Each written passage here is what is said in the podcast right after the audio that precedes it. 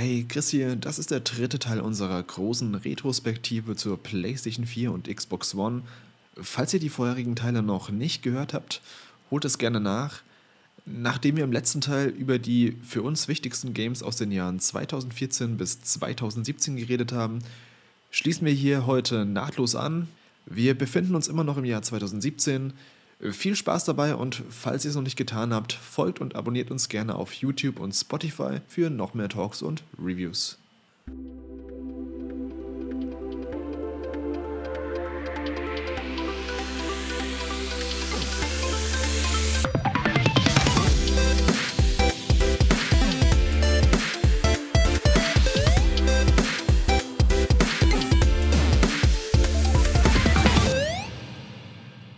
Genau, dann in 2017 noch rausgekommen ist ein Spiel von einer Reihe, die wir vorhin schon hatten, in einem vorherigen Teil, der die Reihe so ein bisschen gesoft rebootet hat, würde ich mal sagen, nämlich Assassin's Creed Origins und aus dem eigentlichen Action-Adventure mit Schleichanteil quasi ein Open-World-Rollenspiel gemacht hat. Und ich weiß nicht, wie es dir geht, Robert, ob du da mit diesen drei Teilen, die danach kamen, beziehungsweise die da kamen, Origins, Odyssey und Valhalla, ob du irgendwelche Erfahrungen gemacht hast. Aber ähm, für mich war Origins zumindest so ein Einstieg. Ich habe das probiert mal, weil ich mir dachte, okay, ähm, Ägypten ist eine coole Location. Es sah auch damals grafisch ziemlich gut aus, muss ich sagen. Das war auch eins von den Spielen, die dann auf PS4 Pro und äh, Xbox One X, glaube ich, rauskamen und davon schon profitiert hatten. Das ich auch ganz okay fand, beziehungsweise ich fand es eigentlich gut, aber ich fand es halt deutlich schlechter als die Assassin's Creed, die davor kamen. Also gerade die Zweierreihe mit Ezio. Was halt eben wirklich daran lag, dass sie aus dem Stealth-Gameplay so ein, so ein RPG gemacht haben. Das heißt, du brauchst ein bestimmtes Level, um Gegner zu besiegen, was, finde ich, in so einem Assassinen-Setting gar keinen Sinn mehr gegeben hat, dass du dann, du meuchelst einen von hinten und dann sagt das Spiel dir, nö, nö, du ziehst ihm jetzt nur ein Drittel vom Leben ab, weil er irgendwie vier Level über dir ist. Und das hat mich so ein bisschen abgefuckt bei Assassin's Creed Origins und das war auch so der Grund, wieso ich dann die Nachfolger gar nicht mehr gespielt habe. Mhm. Und seitdem auch ja die Reihe nicht mehr so richtig verfolgt, muss ich sagen. Ähm, ich fand das Spiel trotzdem insgesamt, wie gesagt, noch ganz gut. Hat Spaß gemacht, vor allem eben die Location ist einfach fett gewesen, was sie da aufgebaut haben mit, den, mit der Sphinx, mit den Pyramiden und alles. Aber es ist halt einfach ein kompletter Shift von dem, was, was die Reihe mal für mich bedeutet hat. Mhm. Ja, ich habe ja leider, oder das heißt leider, ich habe auf jeden Fall nie eines dieser neuen Assassin's Creeds gespielt. Es war für mich einfach immer zu groß, zu aufgebläht. Ich war auch lange Zeit kein Fan von so ähm, West-RPGs. Also ich habe da erst ja, vor ein paar Jahren eigentlich so einen Zugang zu gefunden, dass mir das Genre an sich eigentlich gut gefällt und deshalb war ich da von Anfang an skeptisch, was so Assassin's Creed angeht, mit diesem, wie du schon sagtest, diesem Level-System innerhalb der Welt und so weiter und dem, mhm. dem Looten von Gegenständen, die dann auch irgendwie die Angriffe verstärken und so weiter und so weiter. Oh Gott. Äh, ja, das, das Loot, du erinnerst mich gerade daran, da gab es so viele Waffen, die einfach so austauschbar waren. Da hast du eben deine lilanen und deine gelben und deine roten Rarity-Level. Boah, nee, also das war echt ätzend. Mhm. das ist zumindest der Aspekt davon. Ja, äh, also mir war das einfach insgesamt schon zu groß und zu aufgebläht und ähm, nicht mehr auf das konzentriert, was ich eigentlich bei Assassin's Creed mag. Und ja, nachdem ich da so viele Teile vorher von gespielt habe von der Reihe, ich, ich, ich war es dann auch irgendwie leid. Ich musste das dann nicht weiterspielen. Also es war dann auch so ein guter Moment für mich, um so einen Cut zu finden und dann zu sagen, mhm. okay, ähm, ich hätte mal Spaß mit der Reihe, aber ich brauche da nicht mehr von. Und ja, ich bin dann auch nie wieder dahin zurückgekommen. Also jetzt auch das Neueste, das äh, Mirage heißt es ja, glaube ich, ähm, mhm. was ja wieder so ein bisschen traditioneller ist das finde ich schon spannender als jetzt diese Neuausrichtung, diese Open World Neuausrichtung, aber ja, bisher habe ich mich noch nicht wieder an Assassin's Creed dran getraut. Ja, das geht mir auch so. Also Mirage war dann wieder so ein Punkt, wo ich so ein bisschen aufgehorcht habe und das auch immer noch, also ich will es mir immer noch anschauen, auch wenn es jetzt nicht so die mega guten Kritiken bekommen hat. Also es war gut anscheinend, aber jetzt auch nicht so die, ja, die Rückkehr zur alten Form, wie man sich vielleicht gewünscht hätte. Aber vielleicht so ein, so ein kleiner Schritt in die richtige Richtung. Für mich wieder. Die großen RPGs werden ja trotzdem scheinbar noch kommen mit den kommenden Teilen. Mit, was gibt es in Japan und ich glaube, das eine soll in Deutschland spielen. Gerüchten zufolge. Aber wir können mal weitergehen. 2017 kam noch raus eine Marke, die jetzt inzwischen Microsoft gehört, nämlich Hellblade. Senua, Sacrif nee, Sacrifice, hieß das so? Ja, genau. Mhm. Damals noch als PS4-exklusives Game angekündigt, lustigerweise. 2014 müsste es gewesen sein, damals zur Gamescom.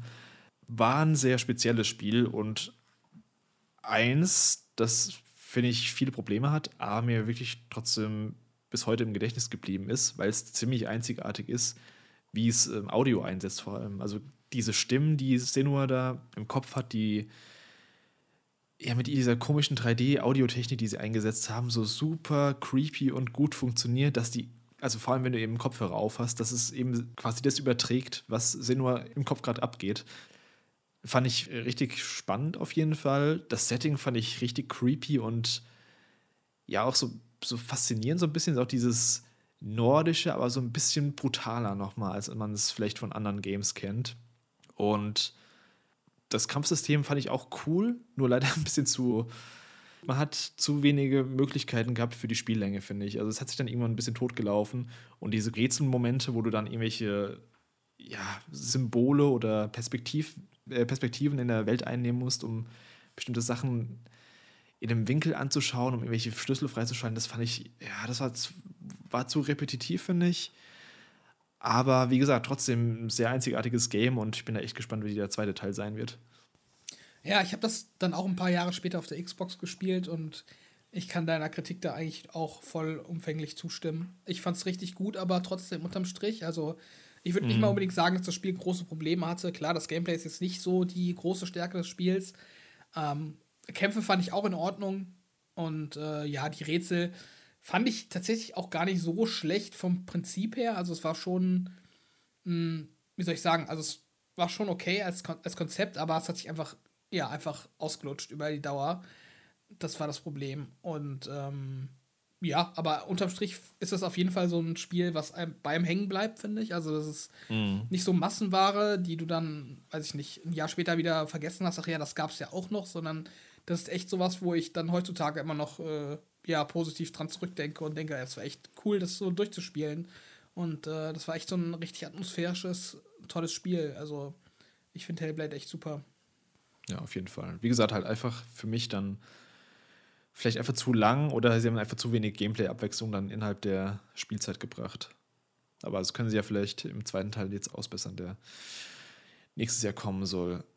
Für 2017 habe ich mir noch aufgeschrieben, Cuphead das war ja auch so ein Spiel, was gefühlt ewig angekündigt war. Mhm. Dieses an Anfang der 20er oder 30er Jahre angelehnte Cartoons von Disney mit diesem handgezeichneten Animationen, die auch immer noch richtig, also sie sieht einfach super gut aus. Ich glaube, ich kenne da auch wenige Games, die, wenn überhaupt andere Games, die da rankommen an diesen, diesen Stil. Mhm.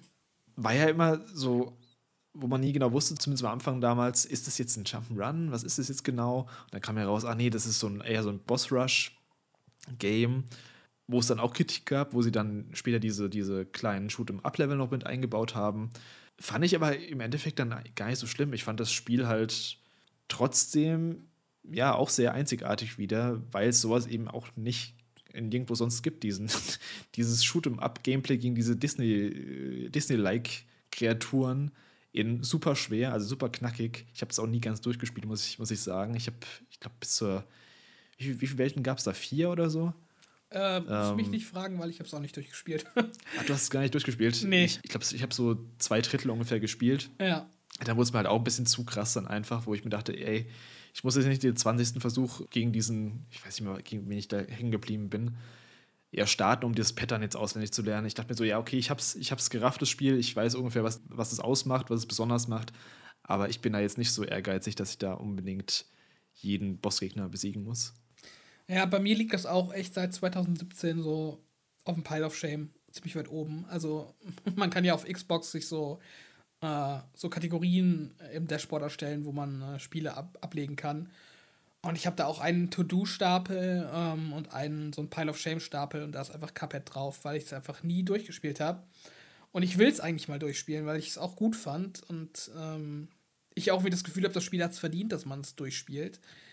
Aber ja, damals war das bei mir auch so, dass ich da auch angefangen habe und das lief auch ganz gut, aber ja, irgendwie bin ich dann abgelenkt gewesen. Das war dann auch so ein Spiel, wo du auch so 100% deiner Aufmerksamkeit ähm, drauf legen musst, weil du sonst einfach aus dem Flow raus bist, du bist aus dem Muscle Memories raus, du weiß nicht, also ich finde, das war so ein Spiel, was einfach ja. ja. vollste Aufmerksamkeit erfordert hat und die konnte ich ihm dann nicht schenken und seitdem liegt es halt irgendwie da und ich will eigentlich immer mal wieder drauf zurückkommen. Ich habe das auch nie im Multiplayer gespielt. Vielleicht müssen wir jetzt einfach mal im Multiplayer zusammenzocken und das, mal gucken, ob wir es dann durchbekommen. Ja, ja. Das können wir Da gab es ja auch diesen DLC dann, der ein paar Jahre später noch kam, der auch ziemlich gut sein soll. Ja, ist bei mir auch so ein Spiel, was ich immer mal weiterspielen wollte, aber dann mir auch gedacht habe, okay, wenn ich jetzt einsteige, dann müsste ich eigentlich nochmal das ganze Spiel neu starten, um da wieder komplett reinzukommen. Ja, und seitdem liegt es halt eben da. Well, Cuphead his pal Bugman, they like to roll the dice. By chance they came on devil's game and gosh, they paid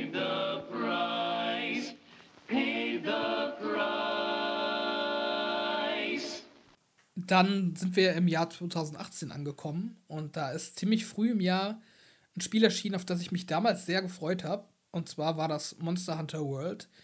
Das war ja so ja, so ein bisschen so das erste Monster Hunter, was auf einer vernünftigen Konsole erschienen ist. also nicht auf PSP oder auf, äh, auf Wii, äh, sondern dann eben echt auf einer Next-Gen-Konsole, wo dann meiner Meinung mhm. nach auch so die Optik ähm, und die ja, optische Imposanz von diesem, von diesem, äh, von diesem Franchise auch so ein bisschen ähm, zum Einsatz kommen konnte, ja, erschienen. Und ich habe mich echt drauf gefreut. Ich hatte damals Monster Hunter Try, heißt das, glaube ich, auf der Wii ziemlich viel gespielt. Genau. Und ähm, ja, Monster Hunter World ist dann rausgekommen und ich bin da auch ziemlich eingestiegen, habe da auch einige Stunden rein versenkt. War jetzt nie so der Monster Hunter-Spieler, der da wirklich äh, tausende Stunden jede Rüstung gegrindet hat, aber ich hatte da echt viel Spaß mit und ich finde, das hat auch die Reihe sehr gut modernisiert mit so ein paar ähm, Quality of Life Features die dem Ganzen gefehlt haben. Viel weniger Ladezeiten als auf dem Wii-Ableger. Und äh, oh ja. ja, also ich fand, das war echt ein, ein sehr gutes Spiel. Es war auch so eins von den Games, oder eines von den Reihen, die in der Generation so ein bisschen so, ein, ja, so eine neue Zielgruppe erschlossen haben. Quasi durch ein Soft-Reboot. Also ist ja kein, ja, ist kein Reboot, kann man es nicht bezeichnen. Also ich finde, es hat schon so ein bisschen die Formel aufgebrochen, Monster Hunter World. Auch schon die Tatsache, dass es eben dann für die großen Konsolen erschienen ist und grafisch mal ein bisschen opulenter war, hat dann eben auch viel mehr Augen auf das Ganze gezogen. Ich glaube, es ist auch bis heute Capcoms erfolgreichstes Game überhaupt. Das sagt ja auch schon einiges mhm. aus über, über den Erfolg des Games.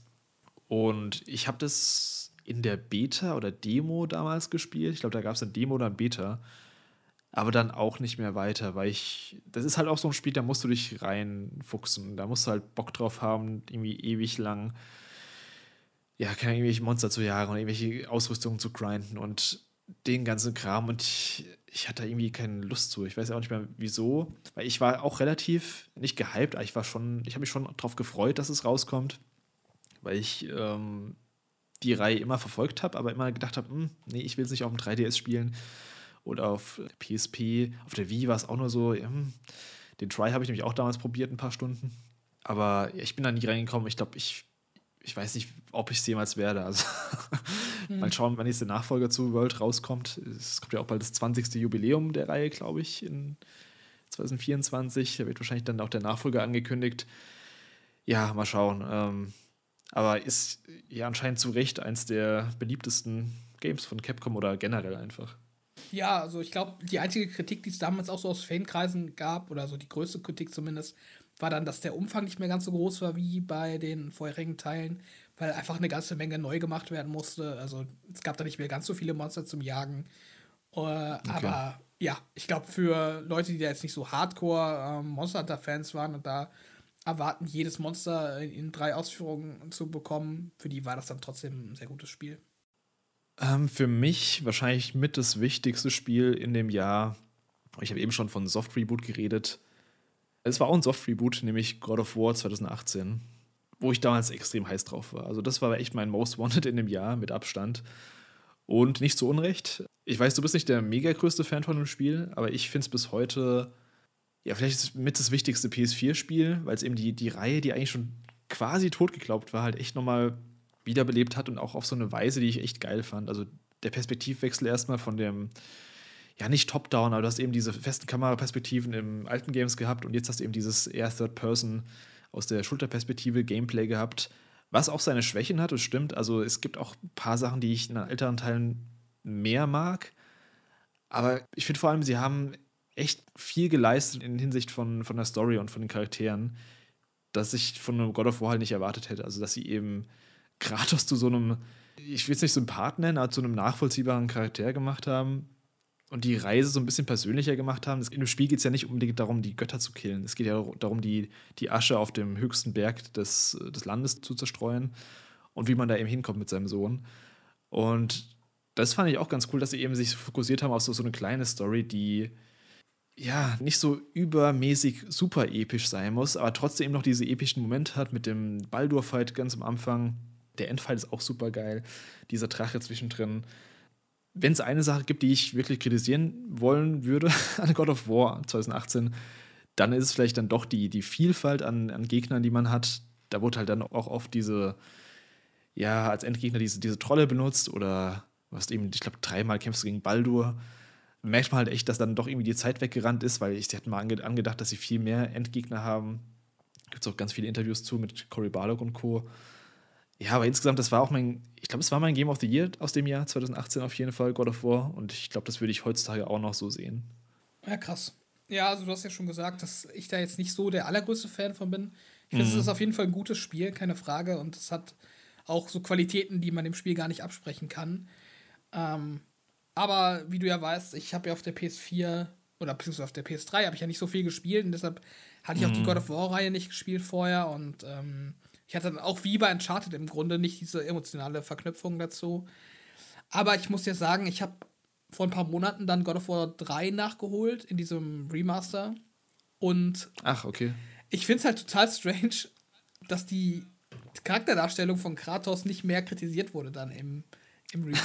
Weil ich finde halt wirklich, das ist ein komplett Reboot, okay. anderer Charakter. Mm. Also, Kratos ist ja wirklich in God of War 3, der ist ja wirklich einfach ein Massenmörder, der also komplette Nationen quasi einfach opfert ja. und äh, weiß ich nicht, da gibt es auch so eine Szene, wo er dann, ähm, es sind irgendwelche so Jungfrauen, die irgendeiner Gottheit irgendwie, von irgendeiner Gottheit versklavt werden und Kratos packt die dann und, äh, und killt die halt einfach so, so ziemlich grundlos und nur um halt irgendwie weiterzukommen. Mhm. Also der ist ja wirklich so der absolute Schurke. Also man kann ihn ja kaum asozialer und böser zeichnen, als es in God of War 3 noch der Fall war.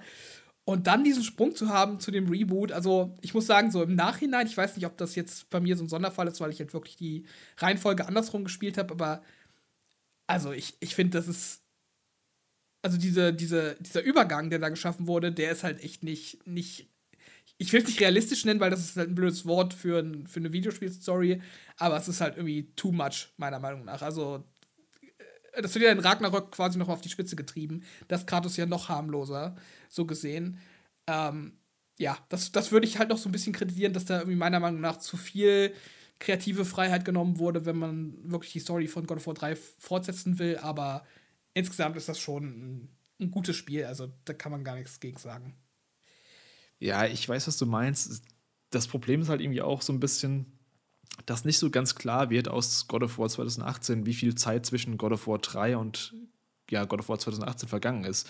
So wie ich es nämlich verstanden habe, sind es, glaube ich, sogar über 100 Jahre. Also es ist eine richtig lange Zeit, in der anscheinend dann doch ziemlich viel passiert sein muss, dass Kratos eben zu so einem, ja, zu so einem quasi gepeinigten alten Softie. Kriegsgott geworden ist. Ja, Softie, ja, schon, kann man schon teilweise sagen.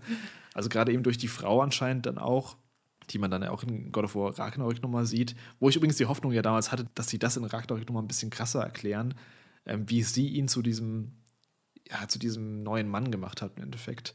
Mhm. Was dann, ja, wurde nicht ganz eingelöst. Also Faye war leider so ein bisschen eine Enttäuschung, finde ich, aber ja, also sonst haben wir, glaube ich, alles gesagt. Ich, es gibt halt so ein paar Momente, die halt wirklich hart äh, hitten, um mal ja, so ein bisschen die englischen Wörter rauszupacken. Klar, das sind so obvious Spoiler einfach, die man jetzt auch nicht nennen möchte, wenn man es noch nicht gespielt hat, aber eben einfach so Callbacks zu früheren Teilen oder zu früheren Charakteren, die dann kommen. Ich hatte echt Gänsehaut bei dem einen Moment, wo dann die Musik eintritt und dann irgendwie so ein Charakter kommt, den man von früher kennt. Ja, und äh, noch ein paar andere Sachen passieren. Ich glaube, es war auch mit das erfolgreichste PS4-Spiel bis zu einem anderen Spiel, was dann ein paar Monate später kam noch. Und ja, verdient auf jeden Fall. Und ich glaube auch für viele mit eins der besten PS4-Games überhaupt.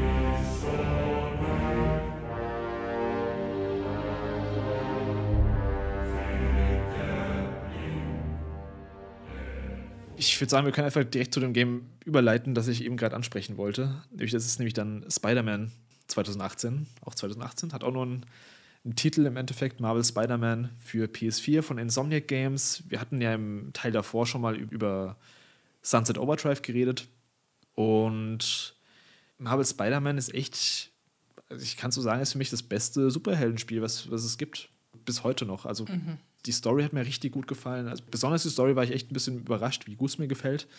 Weil es dann doch, wenn man sich Spider-Man so anschaut in den Comics und Filmen, man kennt das meiste schon. Es war auch hier so, man hat die meisten Storybeats schon gekannt.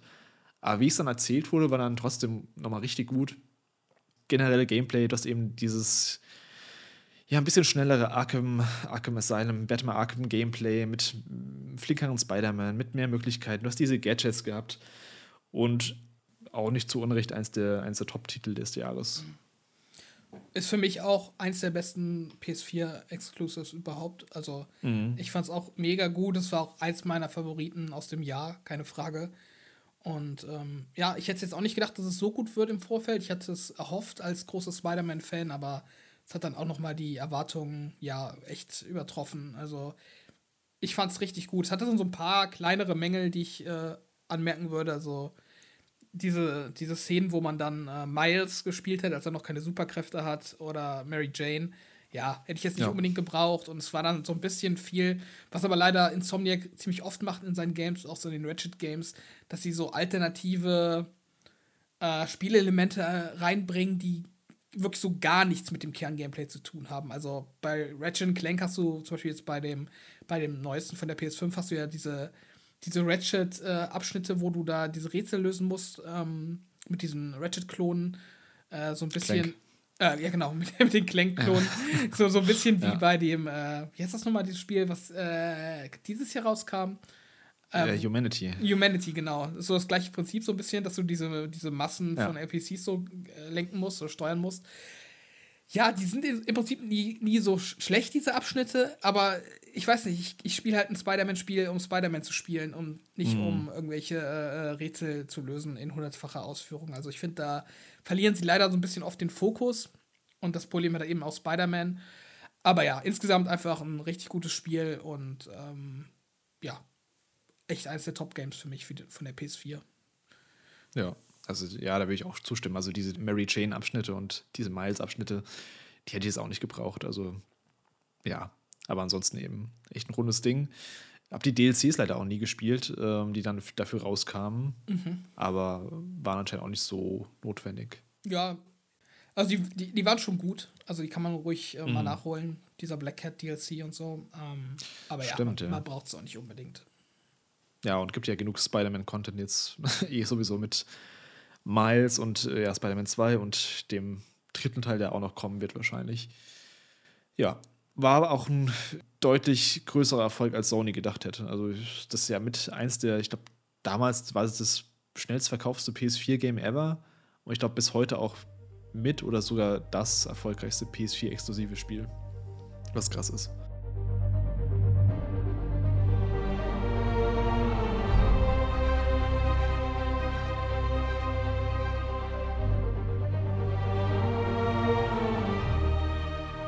Ja, in 2018 gab es auch noch ein Spiel, ähm, eins der seltenen Xbox-Exclusives, äh, die noch kamen für die Xbox One, kann man fast sagen. Ähm, ein Spiel, was nicht so gut gestartet ist, aber sich mittlerweile echt gemacht hat, und zwar ist das äh, Theater of Thieves. Ich glaube, ich habe mhm. auch schon öfter im Podcast darüber gesprochen, dass das für mich auch echt eins der ja, auf jeden Fall eines der Favoriten der ganzen Generation ist, wenn man das so abgrenzen will in Generationen, weil das Spiel entwickelt sich ja immer noch weiter mit regelmäßigen großen Updates. Aber ja, ja es ist einfach vom Spielkonzept her, finde ich, richtig cool. Es ist einzigartig, es ist, äh, es ist wunderschön, damals schon gewesen auf der Xbox One. Hat auch so einen zeitlosen Grafikstil, der einfach immer noch funktioniert. Und ähm, ja, ein tolles Spiel, meiner Meinung nach. Und äh, gerade heutzutage umso mehr. Also es hat sich echt gemacht. Es gibt super viel Content. Wenn man da heutzutage einsteigt, da gibt es so viel Kram, den man nachholen kann. Ähm, von Story-Quests über, über Events, über, weiß ich nicht, Schiffe, die man freispielen kann und Schiffdekorationen und äh, weiß der Geier. Also es ist echt ein tolles Spiel und ja, heute mehr denn je. Ich finde auch krass, wie viele Cross-Promotion-Events da jetzt inzwischen für gab. Äh, Flut der Karibik gab es ja, dann gab es Monkey Island und mhm. keine Ahnung, noch tausend andere. ja, ich hoffe ja immer noch auf One Piece durch den Netflix-Erfolg. Oh, das wäre halt für mich das, das wär, der, der Hammer. Ja. Also dann würde ich auch einsteigen, auf jeden Fall. ja, ich habe echt, ich habe echt so ein bisschen Hoffnung geschöpft durch, äh, durch die Netflix-Serie, dass das vielleicht möglich sein könnte, aber who knows. Ja, das, das wäre mega auf jeden Fall. Ich gab es für Sea of Thieves mal eine Beta oder ein Demo oder irgend sowas? Mm, es gab auf jeden Fall mal eine Beta dafür, ja, bin ich mir ziemlich sicher. Ich habe nämlich, glaube ich, eine Beta mal gespielt. Nicht lang, aber ich habe irgendwie zumindest ein, zwei Tage mal eine Beta gespielt. Da war ich ein bisschen lost noch, das weiß ich noch. Ja, äh, ja.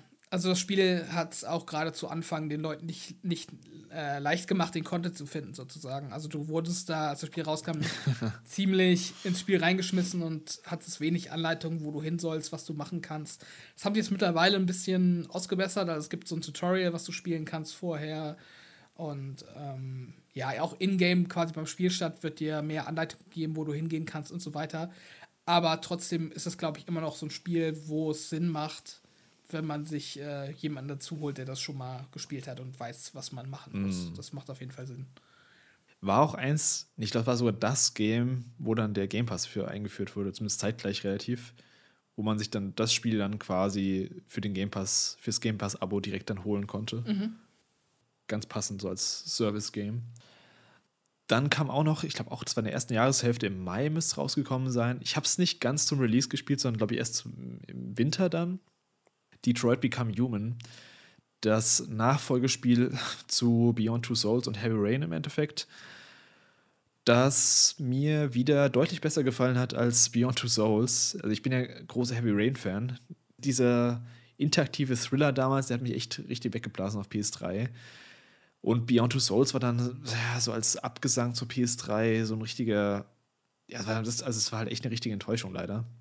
Und mit Detroit Become Human haben sie ja dann diese Kara-Demo, die sie Jahre vorher schon mal präsentiert hatten, diese Tech-Demo, dann in ein richtiges Spiel umgewandelt. Und ja, also es gibt, es gibt schon narrativ so ein paar Probleme, die das Spiel hat.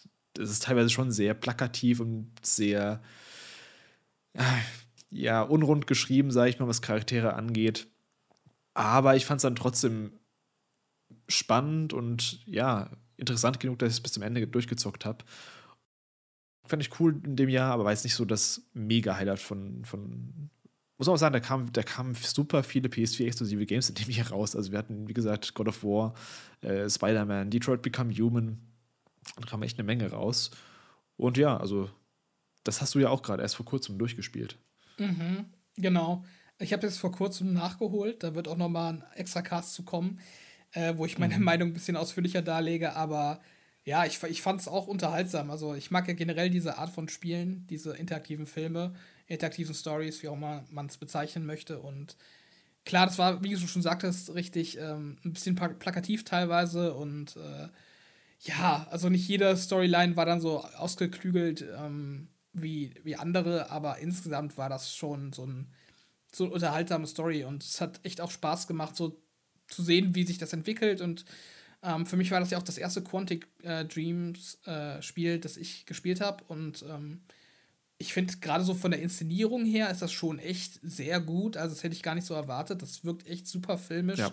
Teilweise also wirklich auch eine ganze Ecke besser, als man es von den, ja, in Anführungszeichen Indie-Vertretern des Genres so her kennt. Das ist schon echt AAA-Niveau mit Sternchen teilweise. Das sieht auch heutzutage echt noch gut aus und ja, es ist ein unterhaltsames Spiel, ist sicher gleich kein, äh, kein Meilenstein des Storytellings, aber insgesamt ein, ein schönes, rundes Ding.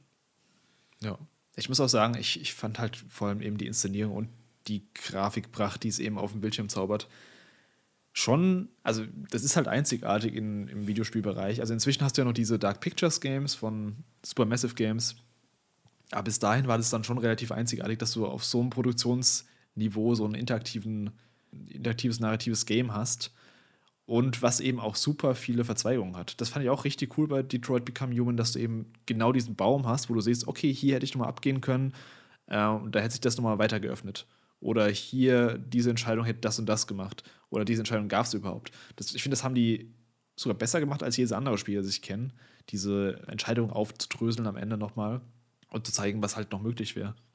Ja, und auch so transparent mit umzugehen. Also die versuchen dich halt nicht ja. zu verarschen mit irgendwelchen äh, Abzweigungen, die eigentlich nichts bewirken, sondern ja, die gehen halt echt transparent mit um, wie viele Enden es wirklich gibt. Klar, sie haben dann auch so ein bisschen, ja, die, die zeigen dir dann am Ende vier mögliche Enden an und im Endeffekt ist es dreimal das gleiche Ende, wo halt ein anderer Charakter dabei ist, ähm, jeweils. Und das ist dann keine neue Story in dem Sinne, aber es ist halt trotzdem, ja, auf jeden Fall ein anderer, ähm, ja, informativerer Ansatz, als es bei anderen Spielen der Fall ist.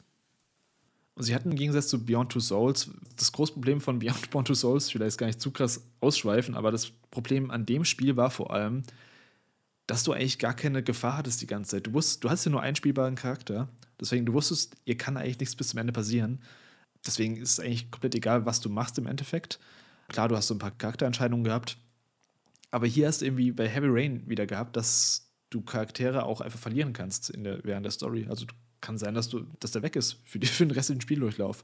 Und ich finde die Gefahr, diese Stakes, die dieses Spiel hat, das ist essentiell für den Thrill, quasi für die Spannung, die, die so ein narratives, so ein interaktiver Film erzeugen kann. Deswegen sind ja auch diese ja, Until Dawn und äh, Supermassive Games, Dark Pictures Games, deswegen funktionieren die auch, weil du weißt, der Charakter, den du gerade spielst, der kann, der kann gleich sterben, wenn du nicht aufpasst mhm. und was Falsches machst. Dann hätte ich noch ein Spiel, was äh, auch Anfang des Jahres erschien, wo ich mich auch voll drauf gefreut habe. Der Erstling, der kam damals für PS3, auch relativ zum Ende, 2013, nämlich Nino Kuni. Ja, so eins der besten JRPGs für PS3 damals. Es war mit, in Kooperation mit Studio Ghibli damals.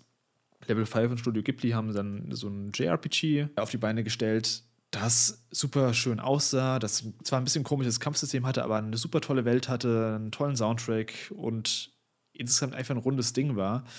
Und Nino Kuni 2 ähm, wollte da so ein bisschen dran anknüpfen, diesmal ohne die Beteiligung von Studio Ghibli.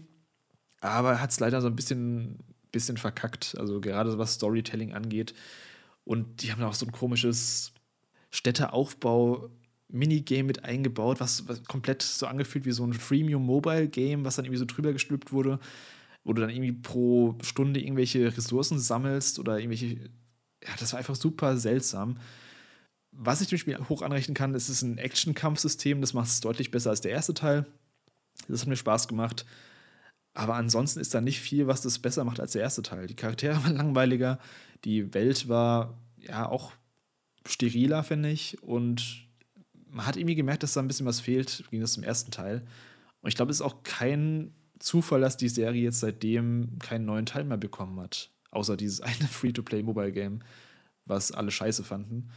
Also ich fand es damals gut, es darf mich jetzt nicht falsch verstehen, es ist trotzdem noch ein gutes Spiel, Nino Kuni 2 gewesen, aber es ist halt dann also längst nicht so gut wie der erste Teil gewesen und leider so ein bisschen an den Erwartungen dann zerschellt glaube, das hast du nie gespielt, oder? Nee. Oder auch kein Interesse wahrscheinlich.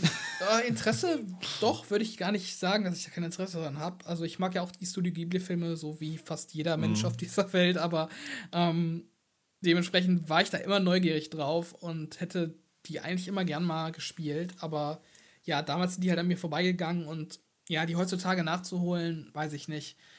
Äh, ich bin ja nicht so der Fan von JRPGs, gerade wenn die sowas traditioneller sind. Ähm, ich glaube, da würde ich mir schwer tun, das ist halt ein Action-Kampfsystem, also das, das, ist halt in der Hinsicht dann doch besser. Mhm. Ja, du hast die damals wahrscheinlich auch ver verpasst, weil die nur für PS3 rauskam, also der erste Teil. Mhm. Der zweite kam dann auch erstmal nur für PS4 raus. Und ich glaube, inzwischen sind die alle auch für alle Plattformen erhältlich, wenn ich mich mhm. recht erinnere. Ich glaube, der zweite Teil kam sogar vor einem Jahr oder so in Game Pass. Also. Das kann sein, ja. Ja, Und ich glaube sogar der erste Teil sogar auch. Ich weiß gerade gar nicht. Aber das sind dann auch wieder so Sachen, ich könnte jetzt nachholen, da bin ich wahrscheinlich 40 Stunden Minimum damit beschäftigt. Und ja, so 40 Stunden ungefähr, ja. Das passt gut. ja, das sind halt so Sachen, ach, weiß nicht. Ähm, ob ich die Zeit nicht lieber in neue Spiele investieren will, weißt du? Ja. Nee, kann ich, kann ich verstehen.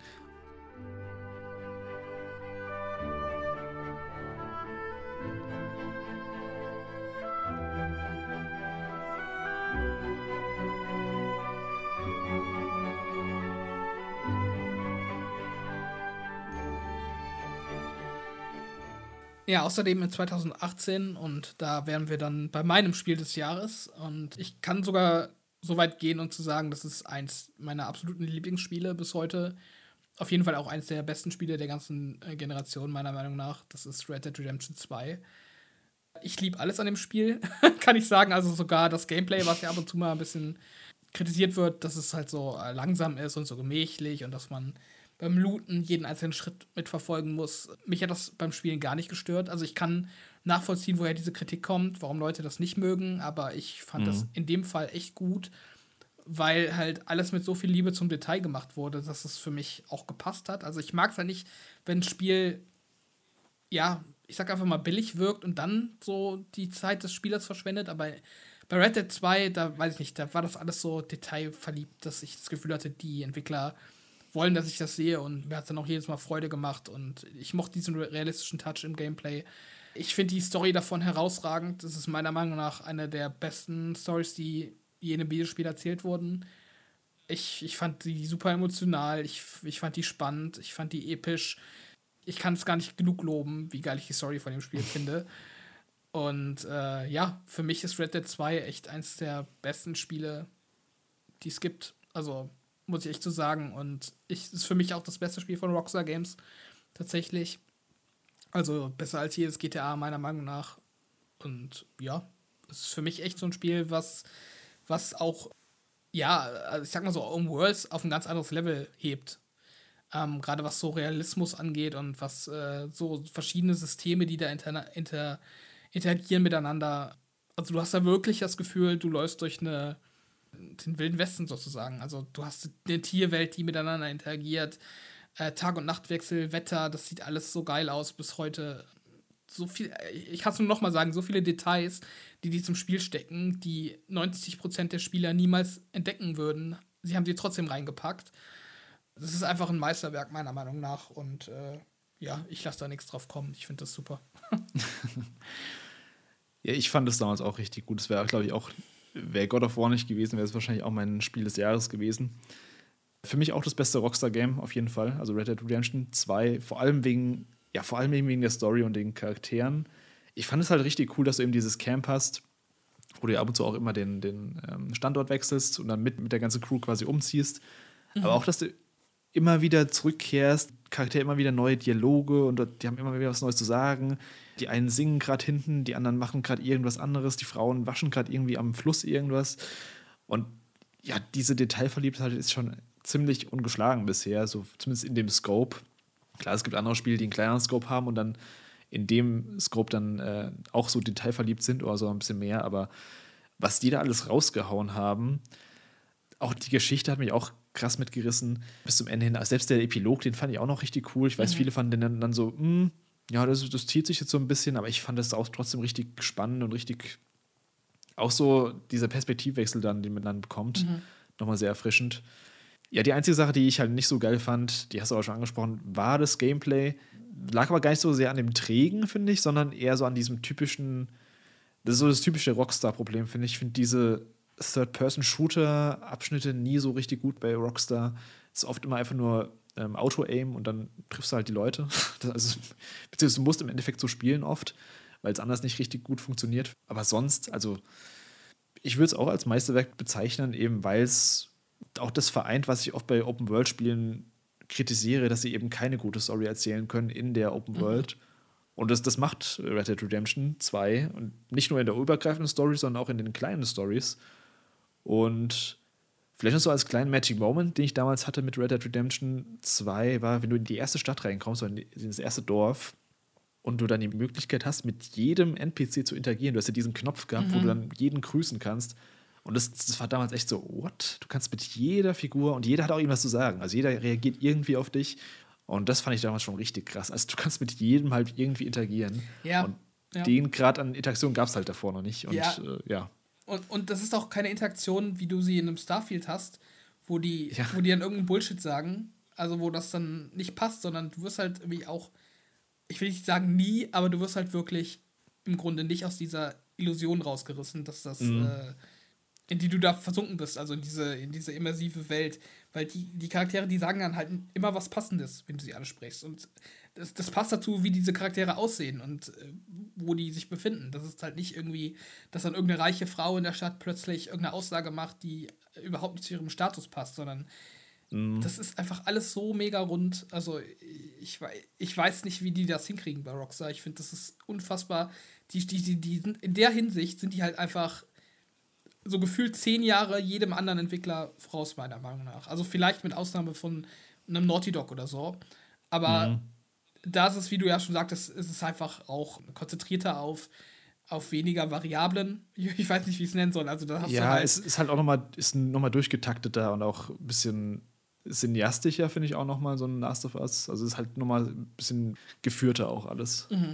Ja, aber es ist halt trotzdem, meiner Meinung nach sind die halt echt, mit Ausnahme vielleicht von einem Naughty Dog und ja, ich, ich, ich finde halt auch zum Beispiel Santa Monica nicht auf dem Level, so gut God of War auch, auch ist, ich finde, das ist dann auch nochmal eine andere Art von Spiel. Also hast du halt auch in den God of War, in den neuen, hast halt auch relativ statische Welten so gesehen. Ja, also Ähm, das ist ja ein ganz, an- ganz anderer Fokus. Also die Ja. haben da, das ist auch so mit einer meiner größten Kritikpunkte von God of War, dass eben diese Welt sehr kulissenhaft wirkt, dass du eben diese Charaktere die wirken nicht so, als würden sie da leben. Also Mhm. Ja. was machen die Zwerge außerhalb von, okay, vielleicht die Zwerge haben vielleicht noch diese, diese Schmiede, aber sonst hast du eben so ein paar Charaktere, die da so rumstehen und ja, es wirkt halt nicht wie eine lebendige Welt Mhm. und äh, das ist halt das, was dann so ein Rockstar macht mit so, ihrem Ja. ja, Red Dead Redemption 2. Und ich finde auch immer noch krass, wie sie damals den ersten Trailer und den zweiten Trailer gezeigt haben und man hat Arthur Morgan gesehen und alle dachten nur so, "Ah, was ist denn das für ein uncharismatischer äh, Typ? Und also im Endeffekt äh, sind sich inzwischen eigentlich fast alle einig, dass der auch der bessere Charakter ist als, äh, als so ein, so ein ähm, wer ist der nochmal? John Marston. John Marston, also, ja. Der ja damals auch schon als einer der besten Videospielhelden galt. Und dann kommt so ein Arthur Morgan nochmal, wo man im ersten Moment denkt, oh, das ist so ein, ja, so ein kleiner Bully. Aber der hat einfach so viel Tiefe gehabt in, in Ja. der Charakterisierung. ja. Hätte ich halt nicht erwartet. Ja, weil sie, sie geben dem Spiel halt auch so die Zeit. Also das Spiel ist ja auch richtig lang, wenn du es durchspielst. Das sind ja auch irgendwie, boah, ich, ich, ich, ich habe jetzt nicht nachgeguckt, aber so gefühlt sind das halt schon so 50 Stunden oder so, die du das spielst. Ähm, halt locker mal. Ich glaube, ich habe sogar noch länger ähm, gespielt zum, äh, zum Durchspielen. Und in der Zeit hast du halt auch genug Möglichkeit, so Charakter zu entwickeln. Und ja, also Arthur Morgan ist einfach ein richtig krasser Charakter. Also das ist auch so ein Charakter mit so einer Tiefe, die du halt kaum in Videospielen siehst. Und äh, ja, also ich, ich kann das Spiel echt nicht genug loben. Und was auch so ein Kritikpunkt war, der damals immer geäußert wurde, der mich dann auch immer aufgeregt hat, das war, ich sag's jetzt einfach, ähm, sprech's noch an, bei den Missionen an sich, bei den, bei den einzelnen Missionen, dass du da, ähm, ja, die waren ja schon relativ durchinszeniert und du hast da nicht so diese spielerischen Freiheiten. Also die wollten dann schon, dass du diesen Weg runtergehst und da dann äh, XY machst. Und wenn du dann irgendwie äh, links und rechts gelaufen bist, dann kam halt irgendwie so eine Warnung von wegen, ich weiß nicht mehr genau, du verlässt das äh, Missionsgebiet oder sowas. ja. Und das fand ich, ich weiß nicht, das ist so ein Kritikpunkt, ich kann das nicht nachvollziehen. Dann sollen die Leute halt Far Cry spielen oder irgendeinen anderen Trash. Äh, also, keine Ahnung. Da, da kannst du halt äh, von, von zehn Seiten die, die gleiche Basis erobern, so have fun. Keine Ahnung. Es ist doch schön, dass es diese Mischung hat von der Open World, wo du halt wirklich Freiheit hast, dich zu bewegen und dann halt cool durchgetakteten ähm, cineastischen Missionen. Also ich, ich finde, das ist einfach so ein Kritikpunkt, der ist an Hahn herbeigezogen, um halt irgendwie das, das Haar in der Suppe zu finden. Ich, ich weiß nicht.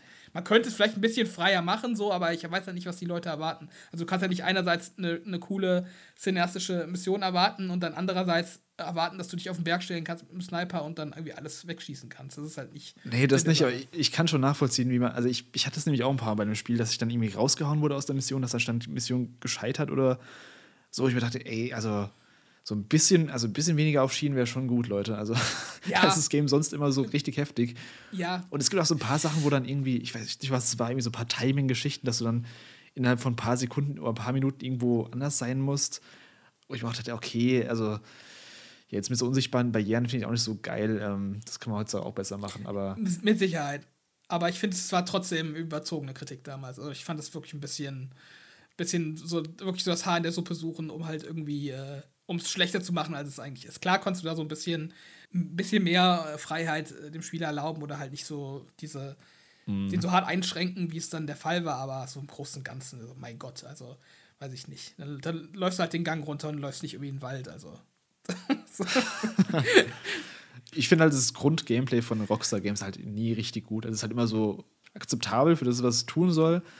Und ja, das, was mich dann weitertreibt, ist in die Welt und die Story. Und das war halt hier genauso. Also ohne die Welt und die Story wäre ich da, und beziehungsweise ohne die Charaktere wäre ich da halt nicht äh, dran geblieben. Ich, also nur fürs Game. Es gibt ja mhm. Leute, die spielen ja Red Dead Online und so ein Kram.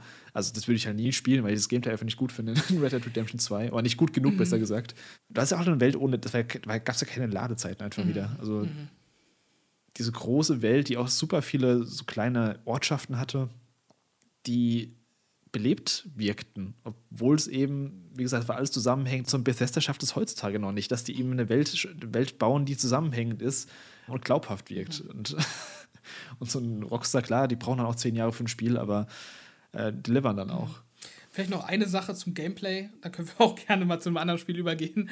Ähm, was ich halt bei Rockstar Games sehr gerne mag und halt vor allem bei Red Dead 2, was mir dann auch das Gameplay trotz aller Schwächen, die es objektiv hat, so ähm, dann trotzdem nochmal so auf eine neue Stufe hebt oder das Ganze noch so ein bisschen äh, angenehmer für mich macht, ist halt so die Physik. Die finde ich halt super gut. Also das macht bei ja. mir halt richtig viel aus das, das gibt es halt auch in anderen Spielen nicht, so, so gesehen. Hat auch nochmal viel mit, den, mit, ja, mit der Detailverliebtheit in Animationen zu tun. Mhm. Dass die Spielwelt oder die Charaktere so richtig reaktiv auf alles reagieren, was du machst, ob, beziehungsweise die Entwickler sich super viel Gedanken gemacht haben, was ein Spieler machen könnte und wie dann das Spiel darauf reagiert. Mhm.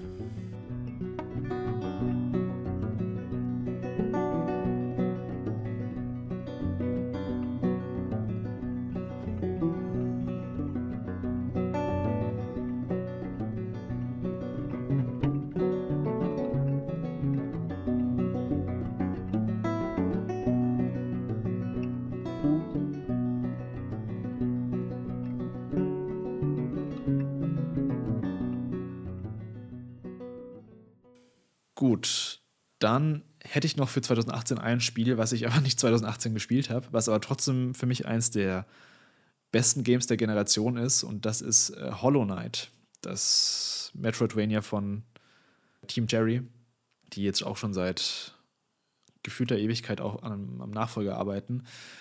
Und Hollow Knight war auch so ein bisschen so eine, so eine Liebe auf den zweiten oder dritten Blick erst bei mir. Ich habe das nämlich mal angefangen gehabt hatte ich, glaube ich, auch hier im Cast schon mal erzählt gehabt. Und ich fand es nicht schlecht, aber ich habe es dann irgendwann wieder abgebrochen. Und wenn du dann halt versuchst, irgendwann den Spielstand nochmal weiterzuspielen, äh, nee, das funktioniert nicht. Also, wenn du das Spiel spielst, musst du es wirklich von Anfang bis Ende spielen. Sonst hast du da auch teilweise keine Orientierung mehr. Du hast keinen Plan mehr, wo du hinlaufen musst. Du hast keinen Plan mehr über die, die Fähigkeiten oder was so dein Ziel ist. Und das habe ich dann irgendwann mal nach 2019 war ich auf diesem Post-E3 Nintendo-Event in Frankfurt. Da war der Nachfolger, also Hollow Knight 6 Song spielbar. Und ich fand das Gameplay richtig, richtig, richtig gut. Und als ich dann zu Hause war, habe ich gedacht, ey, ich muss eigentlich mal den ersten Teil spielen, um dann ready zu sein für den zweiten Teil. Und dann habe ich es mir mal vorgenommen, den ersten Teil komplett zu spielen. Und ich fand das einfach fantastisch. Also ich finde, Hollow Knight ist mein liebstes Metroidvania auf jeden Fall, aber auch mit eins meiner absoluten Lieblings-Indie-Games. Mhm weil es eben so eine. Es hat so, es wird ja oft verglichen so ein bisschen mit Souls-Games, auch weil es eben diese Mechanik hast, dass du eben die, ja, deine Seelen verlierst, wenn du, wenn du stirbst und die dann wiederholen kannst, wenn du den, ähm, wenn du an den Ort zurückkehrst und so weiter.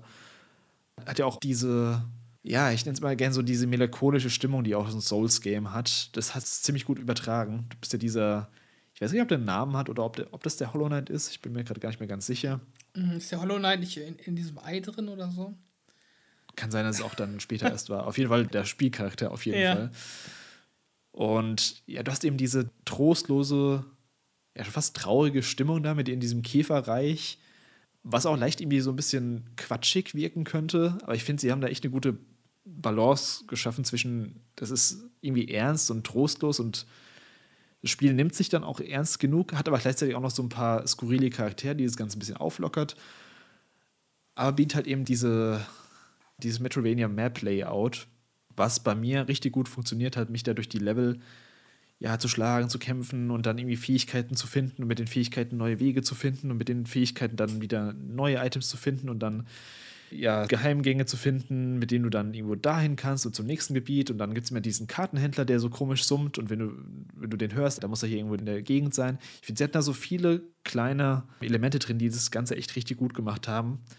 Das Kampfsystem funktioniert auch richtig gut. Es ist super simplistisch. Du hast eben deine Nadel, dein Schwert im Endeffekt, mit dem du kämpfst und hast eben deine, deine zwei, Dreier, deine 1-2-3er-Kombo. Und das war es dann auch. Aber ich finde, wie das eingesetzt wird in verschiedenen Bossfights, da gibt es auch teilweise dann diesen ähm, Stich nach unten, dass du eben auf, auf so Stacheln nach unten schlägst, dass du dann nicht verletzt wirst, sondern eben so weiter jumpst. Und da gab es halt so ganz viele Elemente, wo es dann auch zu so einem Jump'n'Run-Game wurde, teilweise zu so einem Geschicklichkeitsgame, was mir richtig gut gefallen hat. Und ja, äh, lange Rede, kurzer Sinn, es ist wirklich eins meiner absoluten Lieblingsgames der Generation, so im Nachhinein, auch wenn ich es erst relativ spät gespielt habe. Ja, ich glaube, dass du das nach, der, nach dem Spielen von äh, Silk Song erst für dich entdeckt hast. Das, das weiß ich gar nicht, ob du mir das schon mal erzählt hast. Auf jeden Fall ist das gerade für mich irgendwie eine neue Information. Finde ich spannend. Ich dachte, du hättest das vorher ja. gespielt gehabt.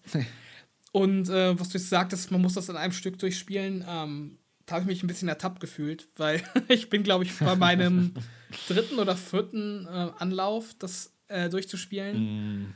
Und ja, ich habe eigentlich bei den ersten Versuchen auch immer nach ein paar Stunden abgebrochen, beziehungsweise pausiert und habe dann nicht weitergespielt, äh, weil ich mich dann auch wirklich nicht mehr zurechtgefunden habe. Mich hat das angenervt, dass man die Karten so umständlich kriegt und dann äh, generell so die Wegfindung. Äh, es ist halt schon alles so ein bisschen anstrengend gemacht, finde ich.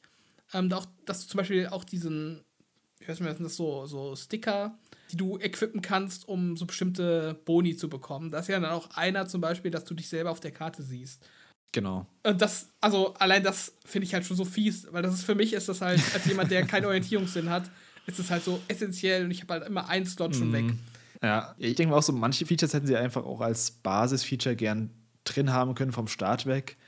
Aber man arrangiert sich damit mhm. äh, irgendwann, wenn man es, ja, wenn man drin ist, mhm. ja.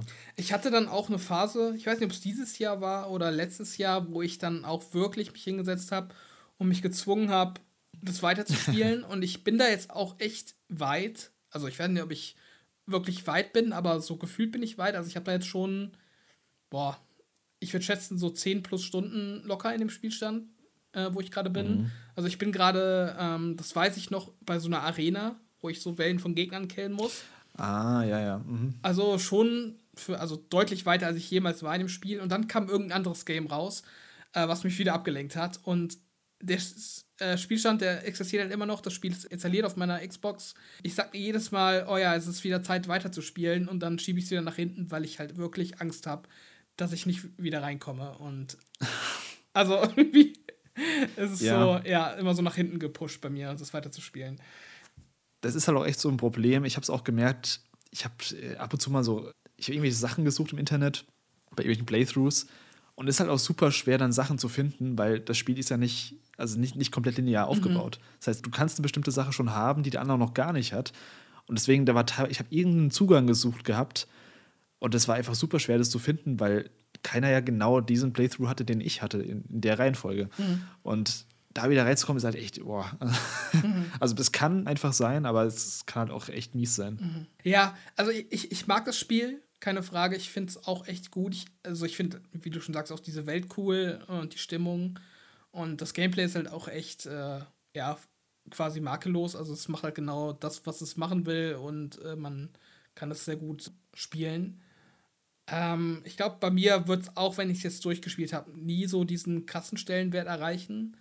Mhm. Ähm, was ich aber auch gar nicht an irgendwas festmachen kann, weil wie gesagt, das Spiel macht eigentlich wenig verkehrt, wenig bis gar nichts. Aber ja, es hat mich bisher halt noch nie so 100 100% gecatcht. Also ich hatte schon Spaß damit, soweit ich gespielt habe, aber ja. Also auf dieses, dieses wirklich, dieses Meilenstein-Level, ähm, wo es ja bei vielen Leuten auch ist. Ich glaube, da ist es bei mir nicht am Ende des Tages. Aber ich, ich finde, es ist auf jeden Fall auch eins der, der besseren Metroidvanias, die es gibt. Und äh, auf jeden Fall Blick wert. Ich finde auch vor allem den Stil richtig gut. Also es gibt ja viele Indie-Games, auch viele, die eben diesen Pixel-Stil verfolgen oder so, so einen Billo-Comic-Stil mhm. verwenden. Und ich finde, das hat echt einen richtig, so richtig crispen, einzigartigen äh, Artstyle, mhm. der einfach richtig gut aussieht. Ich finde es immer noch krass, dass das Spiel einfach von einem Team von, also es gibt zwei Hauptentwickler und dann eben noch so ein paar Leute, die sich dazugeholt haben, dass es einfach aus so einem mini kleinen Team entstanden ist, weil das Spiel ist echt riesig. Und es wirkt halt nicht billig. Es wirkt halt nicht wie ein kleines, wie, wie ein Game, was eben von, von so wenigen Leuten entwickelt wurde. Nee, auf keinen Fall. Das, das auf keinen Fall.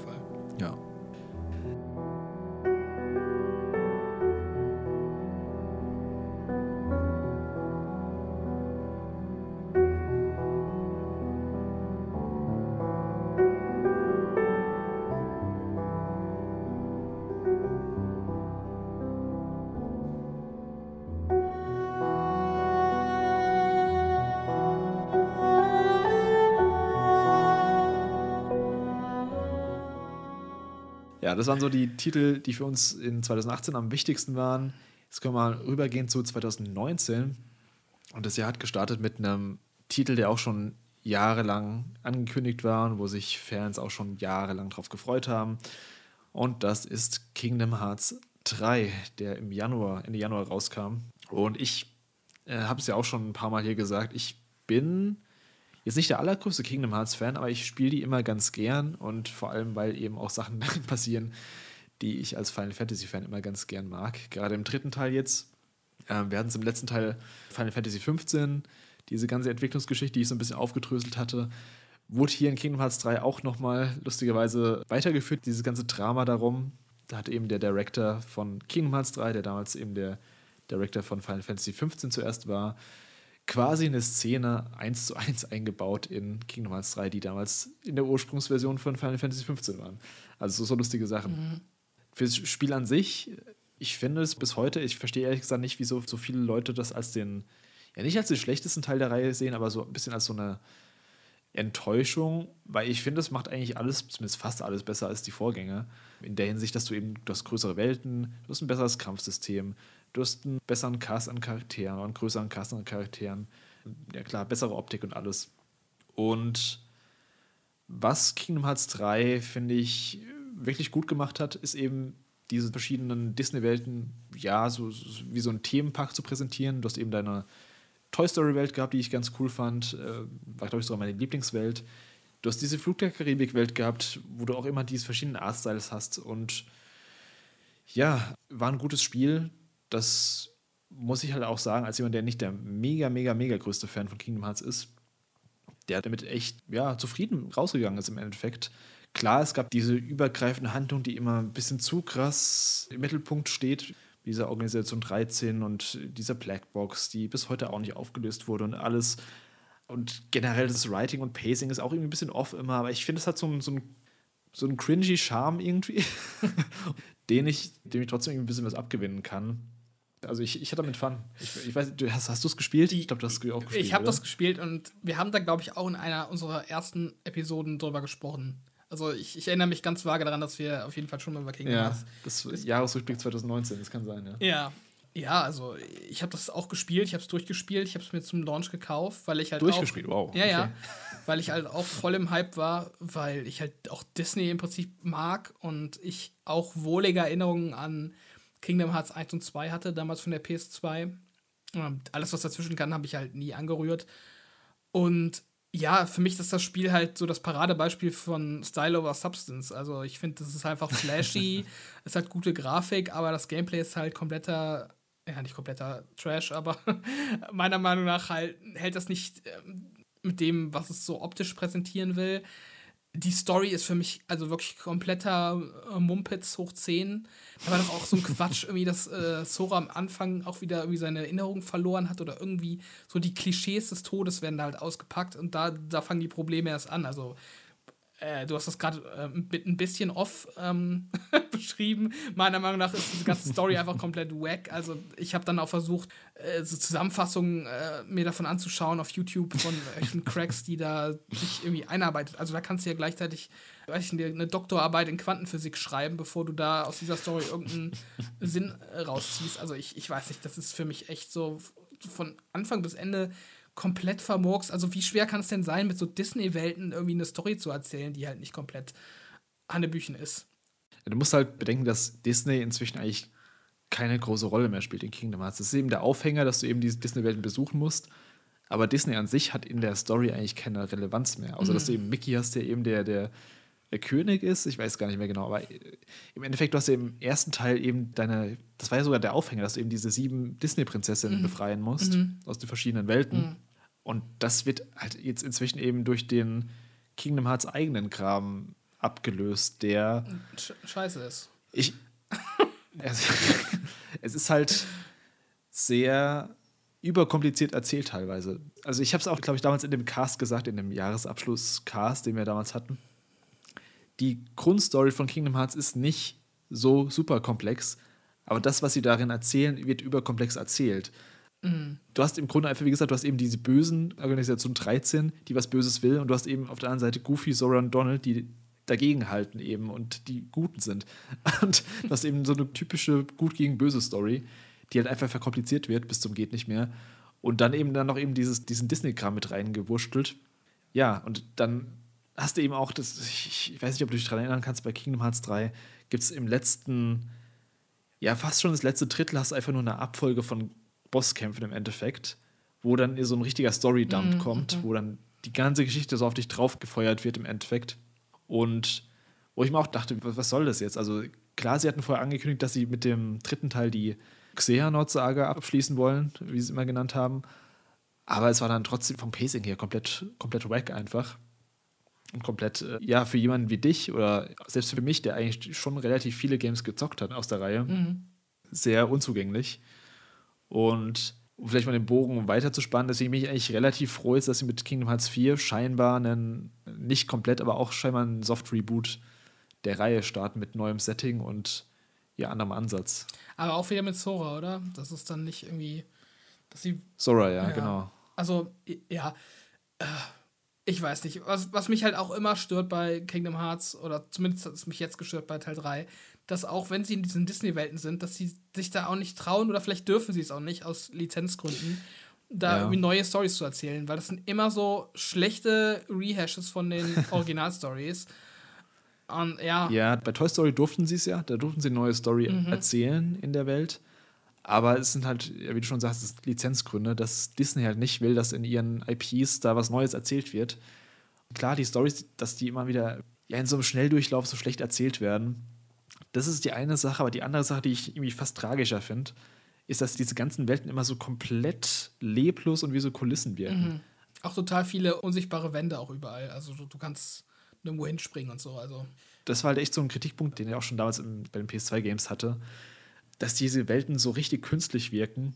Und das finde ich echt schade, weil da könnte man so viel machen. Du kannst mhm. so eine Rapunzel-Welt könnte so gut aussehen. Du hast halt diese, ich glaube, du hast so diese Stadt gehabt, wo du dann aber nur in so ganz begrenzten Radius rumlaufen kannst und kaum Interaktionsmöglichkeiten hattest. Mhm.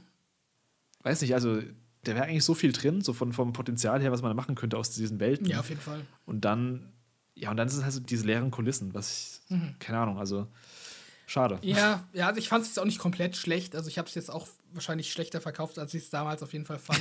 Weil ich habe es ja durchgespielt und äh, das hätte ich auch nicht ja, gemacht, wenn ich. Das muss ja schon was heißen. Ja, das muss schon was heißen. Also es hat schon so seine Qualitäten, ja. aber ja, ist für mich dem Hype leider gar nicht gerecht geworden, unterm Strich.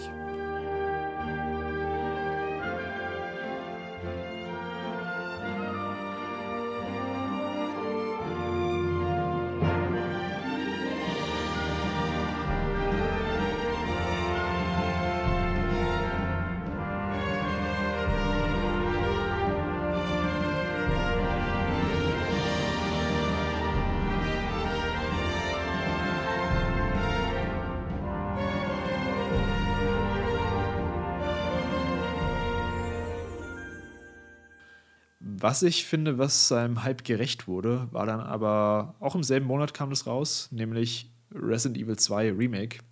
Mhm. Wir haben es ja im letzten Cast gesagt, dass Resident Evil 7 von uns beiden der Lieblingsteil ist und dass ich erst mit dem siebten Teil so richtig in die Reihe reingefunden habe. Deswegen, ich hatte das Original gar nicht gespielt, also ich kannte es gar nicht, das Resident Evil 2 und dementsprechend hat es für mich auch komplett funktioniert als eigenständiges Game. Und ich finde, es war echt ein richtig gutes Resident Evil. Das war auch, ja, ich würde es so im Nachhinein wahrscheinlich mit, also Top 3 auf jeden Fall für mich, Resident Evil 2 Remake. Und ich finde, das hat auch sowas angestoßen. Diese Remake-Welle, auch den Dreier, der dann ein paar Jahre, ich glaube, ein Jahr später sogar kam, den fand ich auch richtig gut. Ich weiß, den haben viele kritisiert, weil er eben ein bisschen weiter weg vom Original war, von dem, vom Content her. Aber da hat Capcom echt richtig gute Arbeit geleistet mit diesen Remakes. Und ja, also wenn neues Resident Evil in dem Style, beziehungsweise in der Machart kommen würde, wäre ich auch zufrieden mit. Also ich habe ja gesagt, ich bin, ich bin Fan von den First-Person-Sachen, aber wenn es so umgesetzt wird, ja, wieso nicht? Also, mhm. klar. Ja, ich fand es auch einfach ein sehr gutes Remake. Also man kann da eigentlich gar nicht so viel zu sagen. Es ist einfach unterm Strich ähm, gelungen. Ich weiß nicht, ob es meine Top 3 schaffen würde. Also es ist immer noch 7 ähm, und dann wahrscheinlich Resident Evil 5 für das ich ja einen Softspot habe, im Gegensatz zu vielen anderen Leuten. Also, da bin ich auch mal gespannt, ob sie das remaken und äh, in welcher Form. Ähm, ja, und Resident Evil 4, das Remake fand ich auch richtig gut. Ich mag Resident Evil 8 Stimmt. auch. Also, ähm, ja, Resident Evil hat halt mittlerweile hat es halt wirklich auch einige gute moderne Vertreter, äh, dass man da echt eine gute Auswahl hat an Spielen. Aber Resident Evil 2, also wer. Ich glaube, es kommt so ein bisschen drauf an, ob man das Setting irgendwie präferiert mit diesem Herrenhaus und äh, mit dem äh, mit dem Mr. X heißt er ja, glaube ich, der dich verfolgt. Genau. Ja, ob man das halt grundsätzlich irgendwie als so cool findet als Setting und als Spielelement, dann kann ich auf jeden Fall verstehen, warum das in der Top 3 ist oder vielleicht sogar der Favorit, aber ja, für mich jetzt nicht ganz unbedingt, aber auf jeden Fall ein sehr solides Spiel. Stimmt, Resident Evil 4 Remake habe ich komplett vergessen. Also es könnte da ein bisschen um den Spot da kämpfen, Platz 2, 3. Ich fand auch Mr. X der wurde immer so ein bisschen angepriesen, so, oh, das ist ja der Teil mit Mr. X und allem. Ich fand den im Spiel gar nicht so spektakulär. Ich fand den ich auch so nicht. Bisschen, hm. also ich weiß nicht, also ich fand den eher so ein bisschen, bisschen Luftpumpenmäßig, aber ja, also ich hätte das Element gar nicht gebraucht, so einen, so einen Verfolger, so einen konstanten. Ich finde, es hätte das Game generell eigentlich gar nicht so gebraucht. Äh, mich, aber, mich ja. hat der auch selten erwischt. Also der war dann halt mal irgendwo. Nee, mich und dann bin ich schnell in einen anderen Raum gegangen und dann war es so. Also. Ja, dann im selben Jahr kam noch, auch von Capcom, auch wieder, wie gesagt, Soft Reboot. Das Thema zieht sich so ein bisschen durch die Generation mit Devil May Cry 5, der ja direkte Nachfolger zu Devil May Cry 4, der aber nichts mit DMC Devil May Cry zu tun hatte, was ja dann das Reboot zwischendrin war. Und der einige Jahre nach Devil May Cry 4 spielt. Wenn wir es mal aufs Gameplay runterbrechen, war das echt ein richtig, richtig gutes Game das dann eben nur die Schwächen darin hatte, dass es ja zu wenig Abwechslung in den Arealen hatte und ein bisschen zu wenig in der Gegnervielfalt. Aber so, wenn man das einfach nur aufs Gameplay runterbricht, ist es echt ein richtig gutes Action-Game, was auch in dem Genre fast so seinesgleichen sucht. Also, wenn man so sich die Komplexität anschaut, die Feinheiten, die in diesem Kampfsystem drin sind, die die meisten Leute gar nicht sehen werden, weil sie es vielleicht nur einmal durchspielen werden. Aber da gibt es so viele Moves und Feinheiten, die man da anstellen kann. Finde ich immer noch krass. Ich gucke mir all solche YouTube-Videos an, solche Combo-Mat-Videos. Mhm. ja, holy shit, einfach, was Leute da abfeiern mit Devil May Cry 5 und auch mit dem, ähm, mit der erweiterten Version dann mit äh, Virtual. Ja, das ist ein richtig geiles Ding. Ich fand auch das komplette Marketing bis dahin super cool von dem Spiel. Sie haben es als Devil May Cry is Back betitelt und dann eben dieser Song, dieser Devil Trigger Song, da hatte ich ewig lang einen Ohrwurm von. Ich weiß noch, auf der Gamescom damals. Mhm hatte ich dann einfach die ganze, dieses Lied im Ohr, weil es überall lief. und ja, ich, ich fand, es war ein richtig gutes, äh, richtig guter Return der Reihe und da kann gern dran angeknüpft werden in was weiß ich, wie viele Jahren nach Dragon's Dogma 2, jetzt, wenn das auch mal fertig ist. Ja. Ja. Schönes Ding. Kann ich so unterschreiben. Also, ich fand es auch richtig spaßig. Ich habe das auch richtig gern durchgespielt.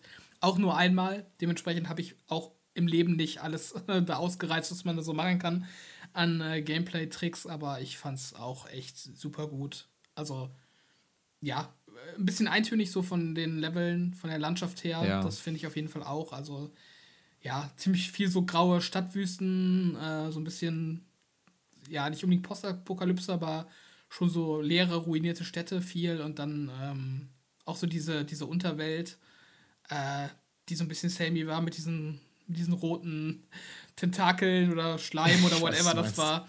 Also ja, das fand ich, ja. das würde ich halt kritisieren, da würde ich mir mehr Abwechslung wünschen, aber ja, das Gameplay war top-notch, also kann man nichts sagen.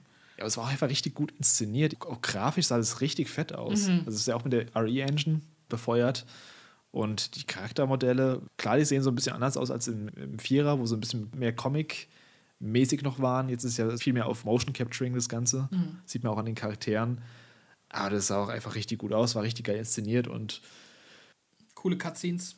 Coole Cutscenes, also diese Cutscene, wenn, wenn Dante dann irgendwie diesen Michael Jackson-Move macht, also, come on. ja, ist schon ein cooles Ding auf jeden Fall.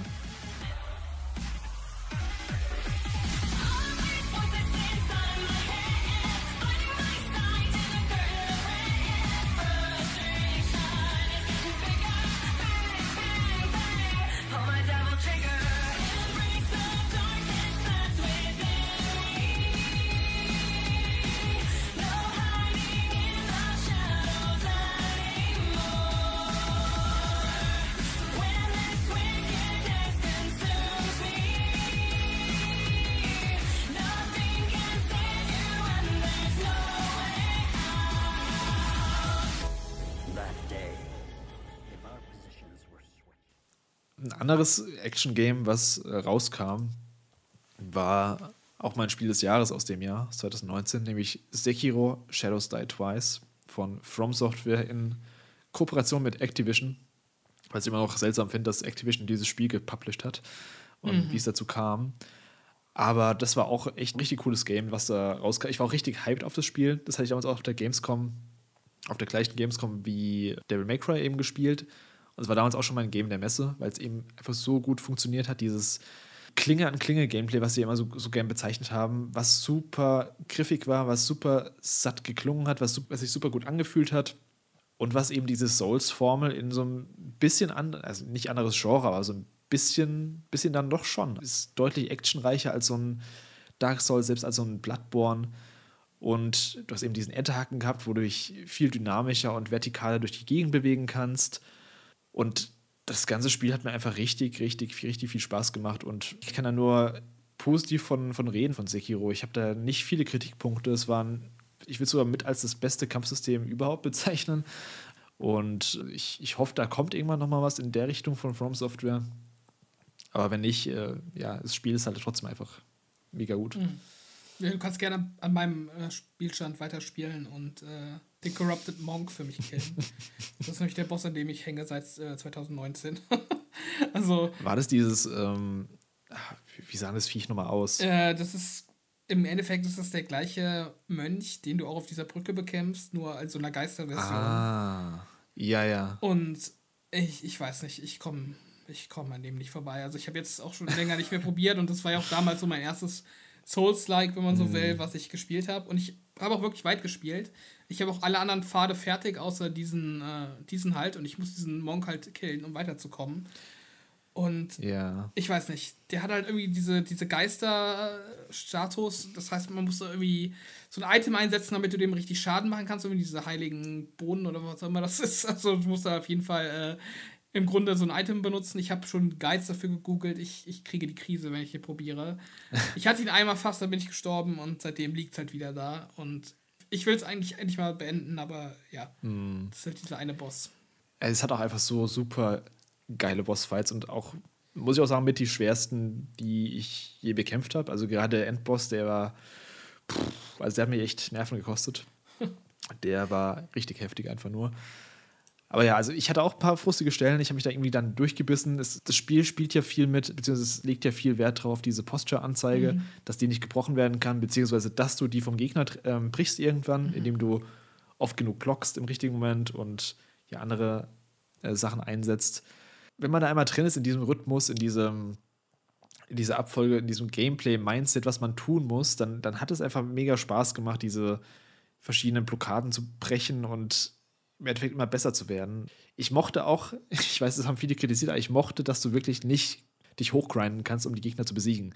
Ich glaube, du kannst so ein bisschen dein Lebens, deinen Lebensbalken erhöhen, indem du bestimmte Bosse vorher besiegst oder ein paar andere Sachen machst, aber du kannst dich nicht jetzt super hochgrinden und dann den Gegner mit drei Schlägen umhauen. Das geht nicht. Du musst das Game echt lernen.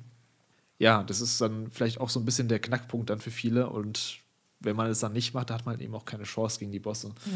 Ja. Ich kann verstehen, wieso man dann immer abbricht und wenn es zu frustrierend wird, weil das Game bietet dir halt auch wenig Hilfestellung, um dir da weiterzuhelfen, mhm. wenn du nicht ja, selbst irgendwie die, diese Mauer durchbrechen mhm. kannst. Mhm. Ja. Ich mochte das Setting auch immer. Das haben wir jetzt noch nicht so erwähnt, aber ich mochte auch dieses ja. japanische Setting. Das fand ich echt cool. Der Einzige, was ich ein bisschen seltsam fand, war diese. Ja, sie haben ja versucht, so ein bisschen so eine Story zu erzählen. Hat, finde ich, nicht so gut funktioniert. Hätten sie auch irgendwie ein bisschen sein lassen können, aber.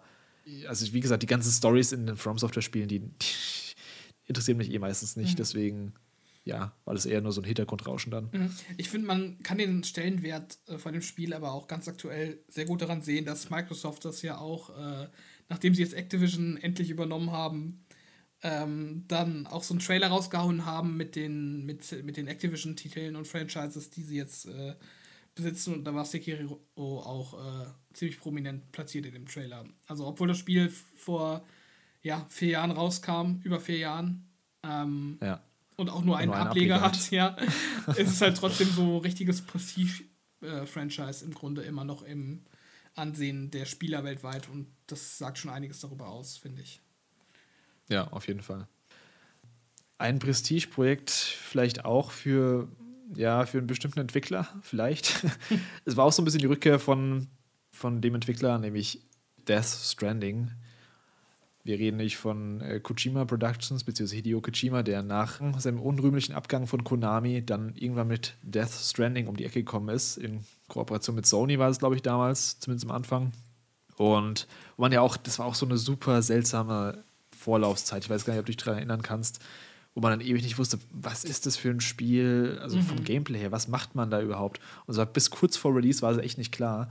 Ich weiß, die, die Gamescom vor Release, da wusste man auch nicht so richtig, ja, okay, man also man, man, man trägt jetzt Pakete aus oder hä?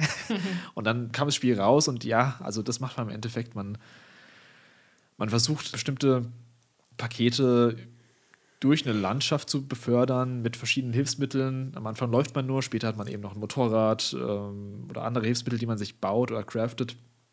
Ich habe es damals auch in dem Jahresabschlusscast gesagt, ich fand das Game stellenweise echt langweilig und frustrierend. und ich glaube, ich hätte es mir auch nicht weiter gegeben, wenn ich nicht. Ich wollte halt wissen, wie das Ganze ausgeht. Ich wollte wissen, ob da irgendwie noch eine größere.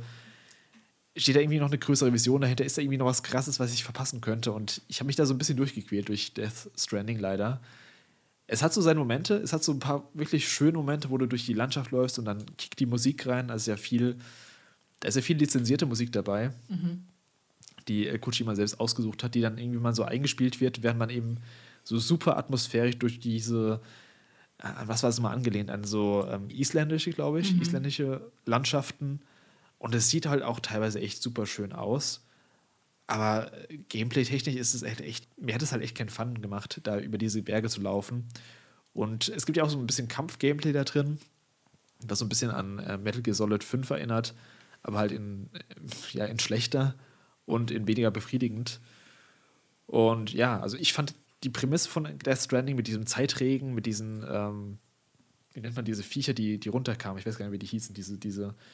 Ich hab's nicht gespielt, ich weiß es nicht. Ja, keine Ahnung. Es gab immer diese, solche Phantomviecher, die in der mhm. Gegend rumschwirren und dich so, dich so krallen konnten und dich so reinziehen konnten in diesen Schlamm. Und das, fand ich echt von der Idee her richtig cool, weil sie auch so Horroranleihen hatte. Mhm. Aber im Endeffekt hat es halt irgendwie nicht, nicht so ganz es wollte eben auch viel zu viel sein. Einmal wollte es so eine krasse, coole Story erzählen, dann wollte es irgendwie so ein Paketsimulator sein, ähm, dann irgendwie so ein Horrorspiel, so ein bisschen, dann wieder so ein Third-Person-Shooter und es hat irgendwie alles nicht so super gut funktioniert. Ich, ich respektiere das Game dafür, was es gemacht hat, weil es halt schon wirklich einzigartig ist, vor allem auf so einem Produktionsniveau. Mhm. Aber es ist ja auch so ein Spiel, was ich nie wieder spielen wollen würde, weil es eben einfach stinkend langweilig ist. Also Teil 2 wirst du nicht spielen? Oder doch? Teil 2 werde ich mal schauen, weil es ist ja öfter so, wenn Kojima irgendwie ein Sequel raushaut zu einem Spiel, dass es dann vielleicht nicht ganz dem folgt, was man im ersten Teil ja gemacht hat. Ich werde mir das mal anschauen, also ich werde mir das auf jeden Fall interessiert anschauen, was sie da vorhaben mit. Aber wenn es wieder so ein Paketsimulator wird, dann brauche ich das nicht unbedingt. Mhm. Nee. Ist bei mir auch auf der langen Liste von Spielen, die ich irgendwie mal nachholen will. Aber ich glaube, das ist auch sehr lang. Ich glaube, das ist auch so ein 40-Stunden-Ding, oder? Ja, das ist halt auch mit das Problem von dem Spiel. Das wäre das jetzt so ein 15-Stunden-Ding gewesen, hätte ich gesagt, okay. Also mhm. ist zwar immer noch sehr gewöhnungsbedürftig.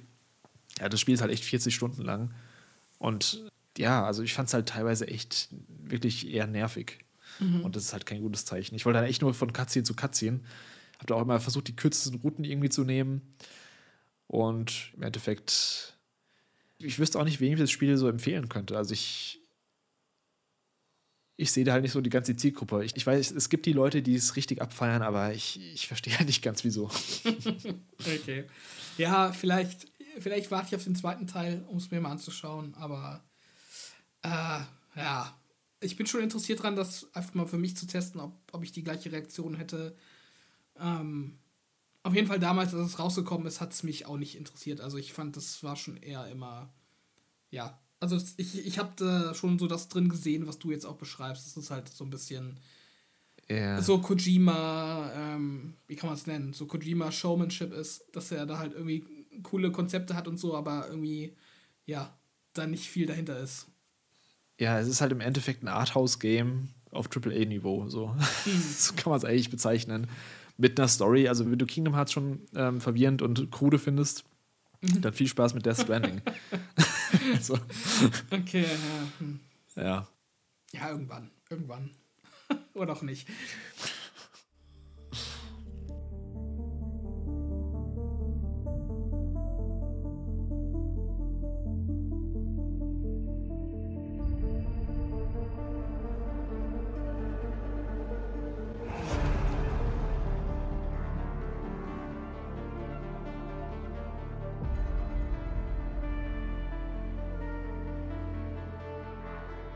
Dann ein Spiel, was ja jetzt auch wieder ein bisschen aktueller ist, wegen einem Game, was von dem Studio rausgekommen ist, nämlich Alan Wake 2, was dieses Jahr rauskam. Und das spielt ja im Endeffekt jetzt im selben Universum wie Alan Wake, nämlich Control. Das war ein Spiel, was ich damals auch sehr gern gespielt habe. Ich fand gerade das Gameplay super gut, super griffig und diese Ansaug-Abschießmechanik fand ich spaßig, hat echt Fun gemacht. Dieses, wie hieß es nochmal, das Haus? Mhm das, ja. ich glaube, das hieß sogar das Haus, ja. ähm, hat so eine ganz, ganz eigene, eigenartige Atmosphäre, die ich jetzt, gerade nachdem ich jetzt Alan Wake 2 auch zu Ende gespielt habe, das ist echt so, so richtig Remedy at its weirdest, mhm. wo man nie genau weiß, ist das jetzt, sind die Charaktere jetzt, wie ernst kann man die nehmen, beziehungsweise wie, ja, wie echt ist das, was passiert? Ist das alles real? Ist, ist das, was man da gerade durchlebt, ist das wirklich die Wirklichkeit? Oder wo ist man gerade überhaupt? In welcher Parallelwelt oder in welcher, was geht hier überhaupt ab? So, das ist immer so die Frage. Und das war so der Punkt, den ich nicht so geil fand bei dem Spiel, damals mhm. zumindest. Also ich fand diese ganze Story-Prämisse, diese ganze Präsentation fand ich echt, boah, nee. Also da gab es auch diese eine ähm, später mit diesem Antagonist mit diesem Glatzkopf. Ich weiß gar nicht mehr, wie der hieß. Mm. Was war nicht sogar der Bruder von, von der Hauptcharakteren? Ja, ja. Irgend sowas war das. Ja. Das fand ich alles so super krude und super weird. Dann dieser Hausmeister, den ich damals auch echt, ich mochte den nicht so. Diesen Arti, mhm. der einen direkt begrüßt und irgendwelche komischen Kram labert. Aber muss man halt auch sagen, ich finde, das ist dann auch ein Spiel, was sehr von seinem Style lebt, von seiner Action und von dem, wie es inszeniert ist. Allein so Art-Design-mäßig, was da rausgehauen wird, so diese Farbstimmung von den verschiedenen Locations, von den Gebilden, die man da hat, weil der Spiel auch diese Flugfähigkeit, wo man dann durch Gebäude fliegen kann. Mhm.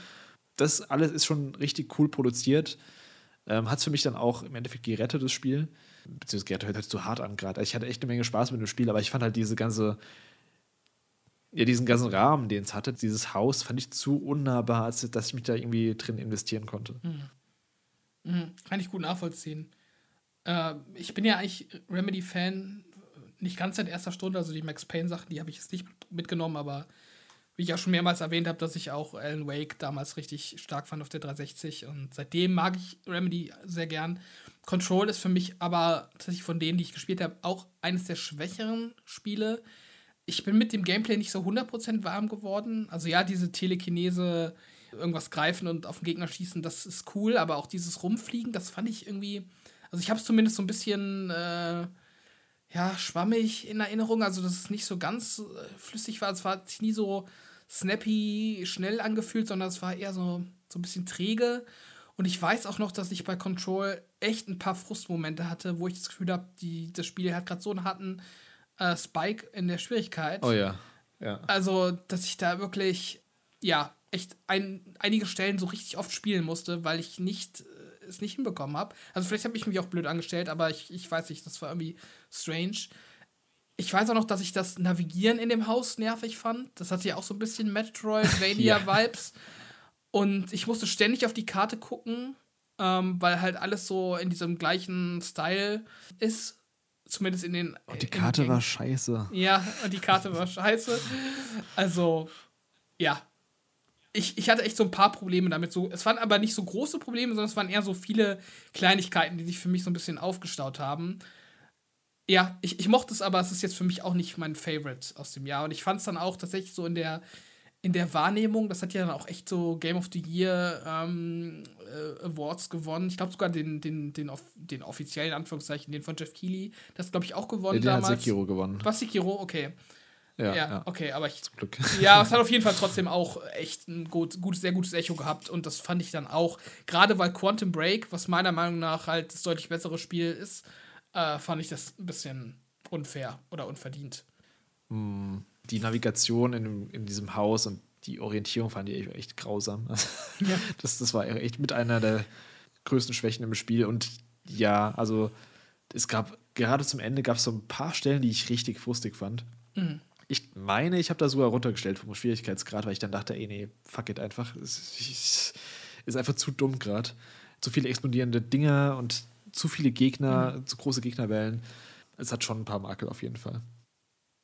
Ja, eine Reihe, die zum vorerst Abschluss gekommen ist ähm, im Jahr 2019, die ich tatsächlich sehr zu schätzen gelernt habe. Ich glaube, angefangen auf der Vorgängergeneration noch, ähm, das ist die Metro-Reihe.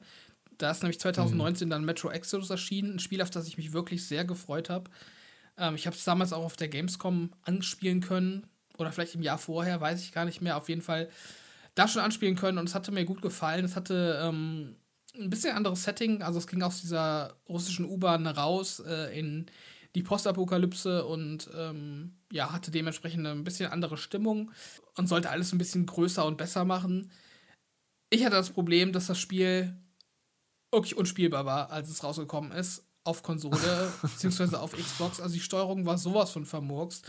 Ich habe, ich bin wirklich nicht empfindlich, was so Steuerung angeht oder so, aber ich konnte dieses Spiel nicht spielen. Ich habe es, glaube ich, Krass, okay. Wirklich fünf oder sechs Mal probiert damals. Das, ich habe es wirklich angefangen und jedes Mal nach, nach einer Stunde oder so gesagt, ich, ich kann es nicht. Also ich, ich, ich kann nicht auf Gegner zielen. Also ich, ich versuche, einen Gegner zu treffen und der Stick geht sonst wohin.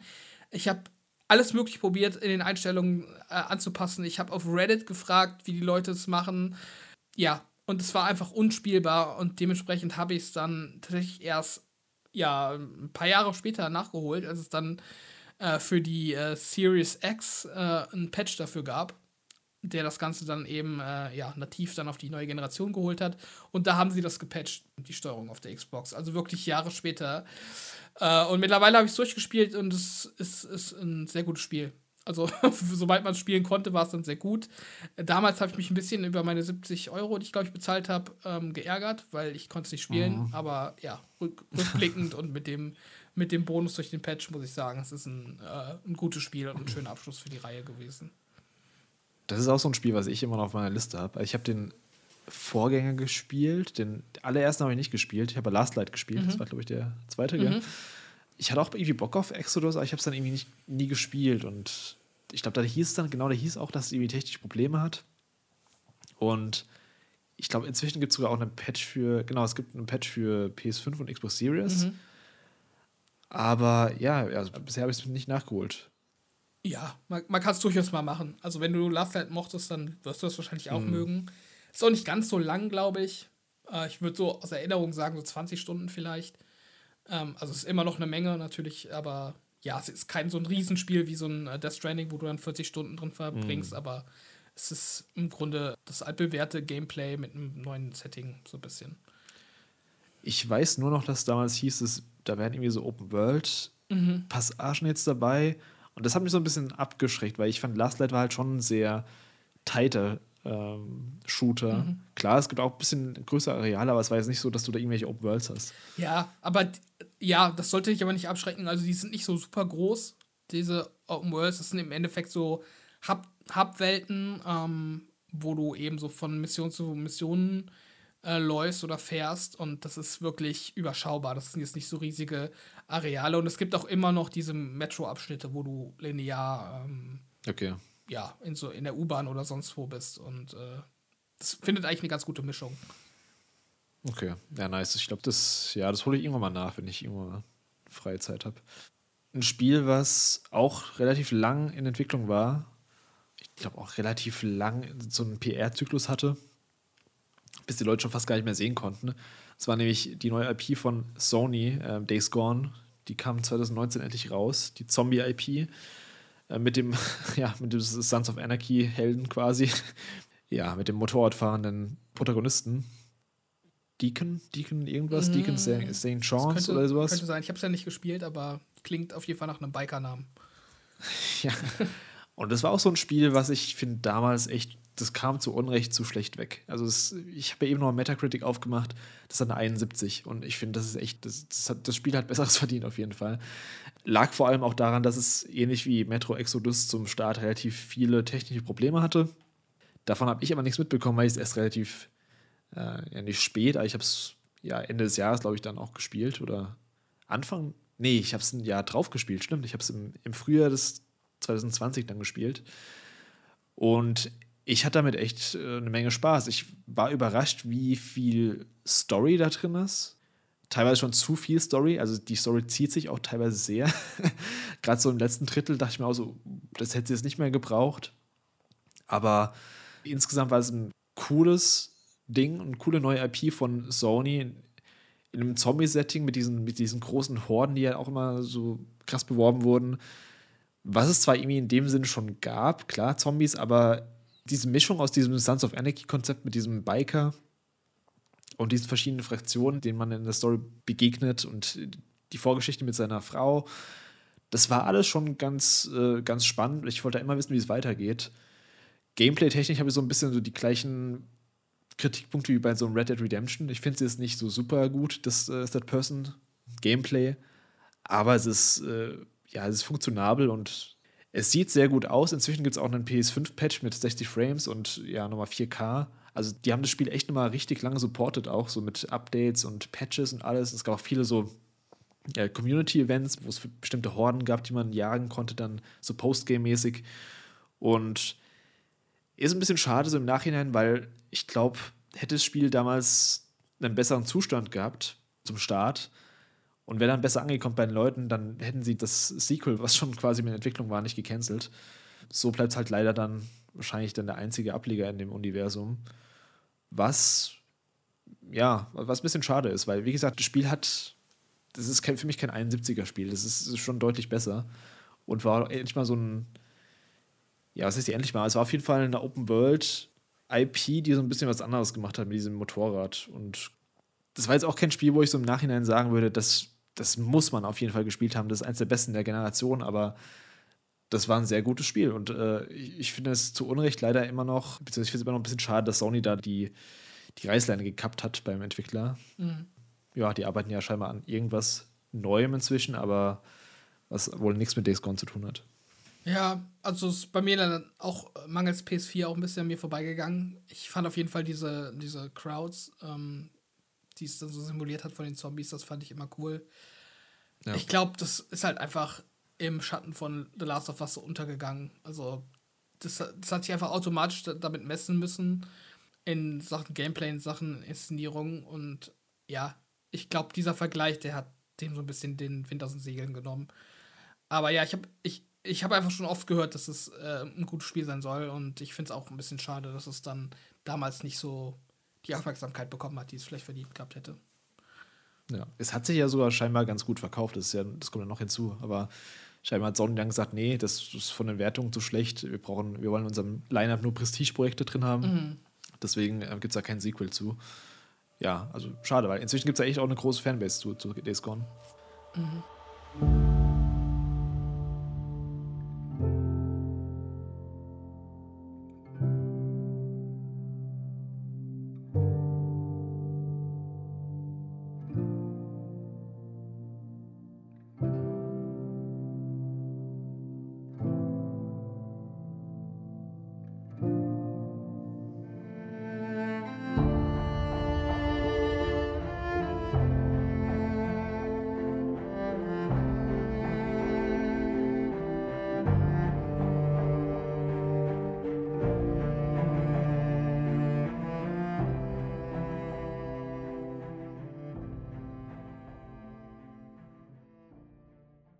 Xbox gab es auch den einen oder anderen größeren Action-Titel in dem Jahr. Für mich auch echt ein sehr gutes Spiel ge gewesen. Das war nämlich Gears 5. Nachdem ich Gears 4 ja auch schon gut fand, äh, ein paar Jahre vorher, hat Gears 5 da meiner Meinung nach nochmal eine ganze Schippe draufgelegt. Also es hat auch so ein bisschen versucht, diese Reihe zu rebooten.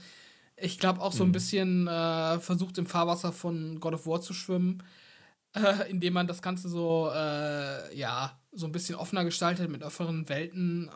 Man hatte dann auch teilweise echt so Open Worlds, wo du dich mit dem Fahrzeug von Mission zu Mission bewegt hast, so auch so ein bisschen im Stil. Ach krass. Ja, ja, wie bei Metro Exodus. Also du hast so einen Schlitten mhm. mit, so, mit so einem Segel, mit dem du so rumgefahren bist in der Wüste und im Schnee. Also es war schon cool. So ein bisschen bei God of War Ragnarök da mit, den, mit dem Ja, Hund. tatsächlich so ein bisschen. Deshalb äh, tatsächlich so ein bisschen. Ähm, ja, war auch nicht jeder so ein großer Fan von. Es gab dann auch in der Open World so ein paar Side-Missions.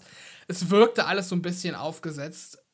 Aber ja, ich fand es so zur Abwechslung mal ganz nett und es hat dann auch die Story einen ganzen Schritt nach vorne geführt, hat viele Dinge erklärt, die in den vorherigen Teilen ja nur angedeutet wurden. Also beispielsweise, wo kommen diese Locust her, also diese Aliens, die man, äh, die man da bekämpft. Und wer ist diese Locust-Königin, die, mhm. die, die ein Mensch ist? Also warum ist ein Mensch, der diese Locust kontrolliert und so weiter. Also es hat dann viel äh, versucht aufzuklären. Es gab ein paar nette Callbacks zu den Anfängen von der Reihe. Ähm, das Gameplay ist meiner Meinung nach äh, top-notch. Also es ist für mich mit das beste Third-Person-Shooter-Gameplay, was es gibt.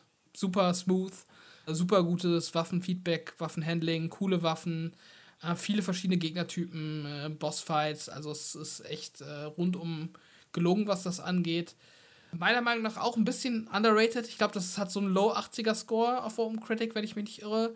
Fand ich persönlich immer ein bisschen unfair. Also ich finde es deutlich besser. Es ist auch super grafisch, einfach super ähm, qualitativ. Ja, von The Coalition, die sind ja eh so die Unreal Engine äh, Meister und das haben sie da auf jeden Fall auch unter Beweis gestellt. Also spielt sich super aus. Ja, Gears 5 ist echt ein, ein sehr gutes Spiel. Ich habe da gar nicht so viel zu sagen. Ich, ich weiß noch nicht, ich habe einmal so eine Demo von der E3 in Erinnerung noch gehabt, die so super dunkel war. War es, war es GS5 oder war es GS4? Das war GS4. Du meinst GS4. ah, okay. Ja. Okay. Nee, nee. GS5 ist tatsächlich echt ziemlich bunt. Also, das Problem hat es nicht. Und selbst bei GS4 haben sie das dann auch ähm, aufgegriffen und die Kritik äh, ja, behoben und im fertigen Spiel ist es dann nicht mehr so dunkel an der Stelle. das, das wirst ah, du dann okay. vielleicht auch noch irgendwann mal, mal selbst spielen. Ja. Ich finde es auch krass, dass es schon vier Jahre her ist, dass es mhm. rauskam. Also über vier Jahre inzwischen. Mir kommt es nicht so lange her vor, dass neues Gears rauskam. Ja, doch, doch. Aber es ist echt schon, echt schon eine ganze Weile her und man weiß auch nicht so richtig, woran The Coalition arbeitet. Also sie haben jetzt noch nicht in irgendeiner Form von Gears 6 gesprochen konkret. Es gab dann noch mal Gerüchte, dass die so andere Projekte dazwischen schieben. Äh, aber von denen haben wir auch nichts gehört. Ich warte ja eh schon seit gefühlt zwei Jahren drauf, dass da mal was kommt zu einer E3, aber bisher bin ich da immer enttäuscht worden who knows? Also ich, mhm. ich fände es cool, was von Gears 6 zu sehen. Oder von mir ist auch wirklich mal was komplett Neues von dem Team, weil ich finde, die sind wirklich talentiert. Aber ja, als Fan muss man sich da leider noch ein bisschen gedulden, scheinbar. Ja, die hatten ja in dieser Matrix-Demo ein bisschen gearbeitet noch. Mhm. Aber so ansonsten, ja, da müsste ja demnächst auch mal wieder was Neues kommen. Ja, auf jeden Fall. Eigentlich. Gut, dann kam noch, ja, nach langer Zeit mal wieder ein Singleplayer-Star Wars-Spiel raus, nachdem EA mit Star Wars Battlefront und Battlefront 2 quasi die ganze Generation über nur Multiplayer-Kram gefahren ist. Und zwar auch noch ein, ja, ein richtig gutes, was richtig gut ankam, was auch ja nicht nur ein Action-Adventure war, sondern auch schon so Metroidvania-Anleihen hatte. Mhm. Nämlich Star Wars Jedi Fallen Order. Und wir hatten es zum letzten auch schon mal in irgendeinem Cast, aber es war in der Review-Runde, wo du den neuen, äh, über den neuen Teil geredet hattest. Ich habe es bisher immer noch nicht durchgespielt, obwohl ich den ersten Teil mochte bis zu dem Zeitpunkt, wo ich es gespielt hatte. Mhm. Ja, ist ja von Respawn, also die Titanfall gemacht haben und dementsprechend ist ja klar, dass mir das gefällt.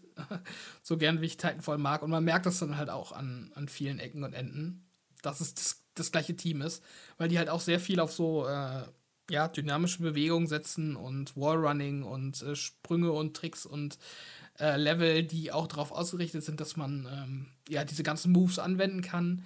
Also das macht das Spiel sehr gut und das Gameplay an sich ist halt auch so ein bisschen äh, zusammengeklaut, will ich es jetzt nicht unbedingt nennen, aber im Grunde schon mhm. von so den Sachen, die damals populär waren, 2019. Also Es hat ja dann auch diese, diese Souls-like-Elemente, dass du äh, ja Seelen sammelst im Grunde, um dich aufzuleveln und ja, so, so wie so Lagerfeuer oder Bonfires aktivieren musst im Grunde, die dann auch als Checkpoints gelten und so weiter. Es, es greift da schon viel auf, was halt populär war und ist. Aber ich finde, das macht es trotzdem ganz gut, ohne so ganz diese, diese, ähm, diese Härte reinzubringen, die man wahrscheinlich bei einem Dark Souls hat. Also es ist ein bisschen mm. verzeihlicher, ein bisschen zugänglicher und auch von der Inszenierung her gelungen. Also ich fand, das war einfach ein sehr gutes Action-Adventure mit Rätseln, mit Kämpfen. Genauso wie es auch das Sequel dann nochmal eine Stufe besser gemacht hat, meiner Meinung nach. Und äh, in dem Jahr war es dann auch zu dem Zeitpunkt tatsächlich mein Spiel des Jahres. Also ich fand es richtig gut. Ach krass. Ja, also auch, auch weil es halt so mich überrascht hat. Also ich mag es, wenn ein Spiel, mhm.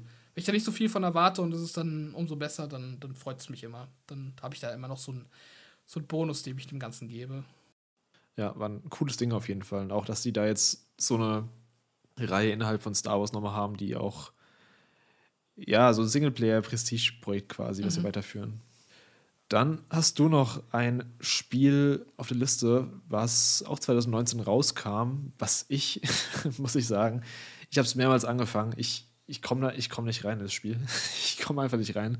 Ich habe es jetzt, ich glaube, Anfang dieses Jahr wieder probiert, sogar mehrere Stunden. Aber ich glaube, das, das Spiel ist einfach nicht für mich und das ist Outer Wilds.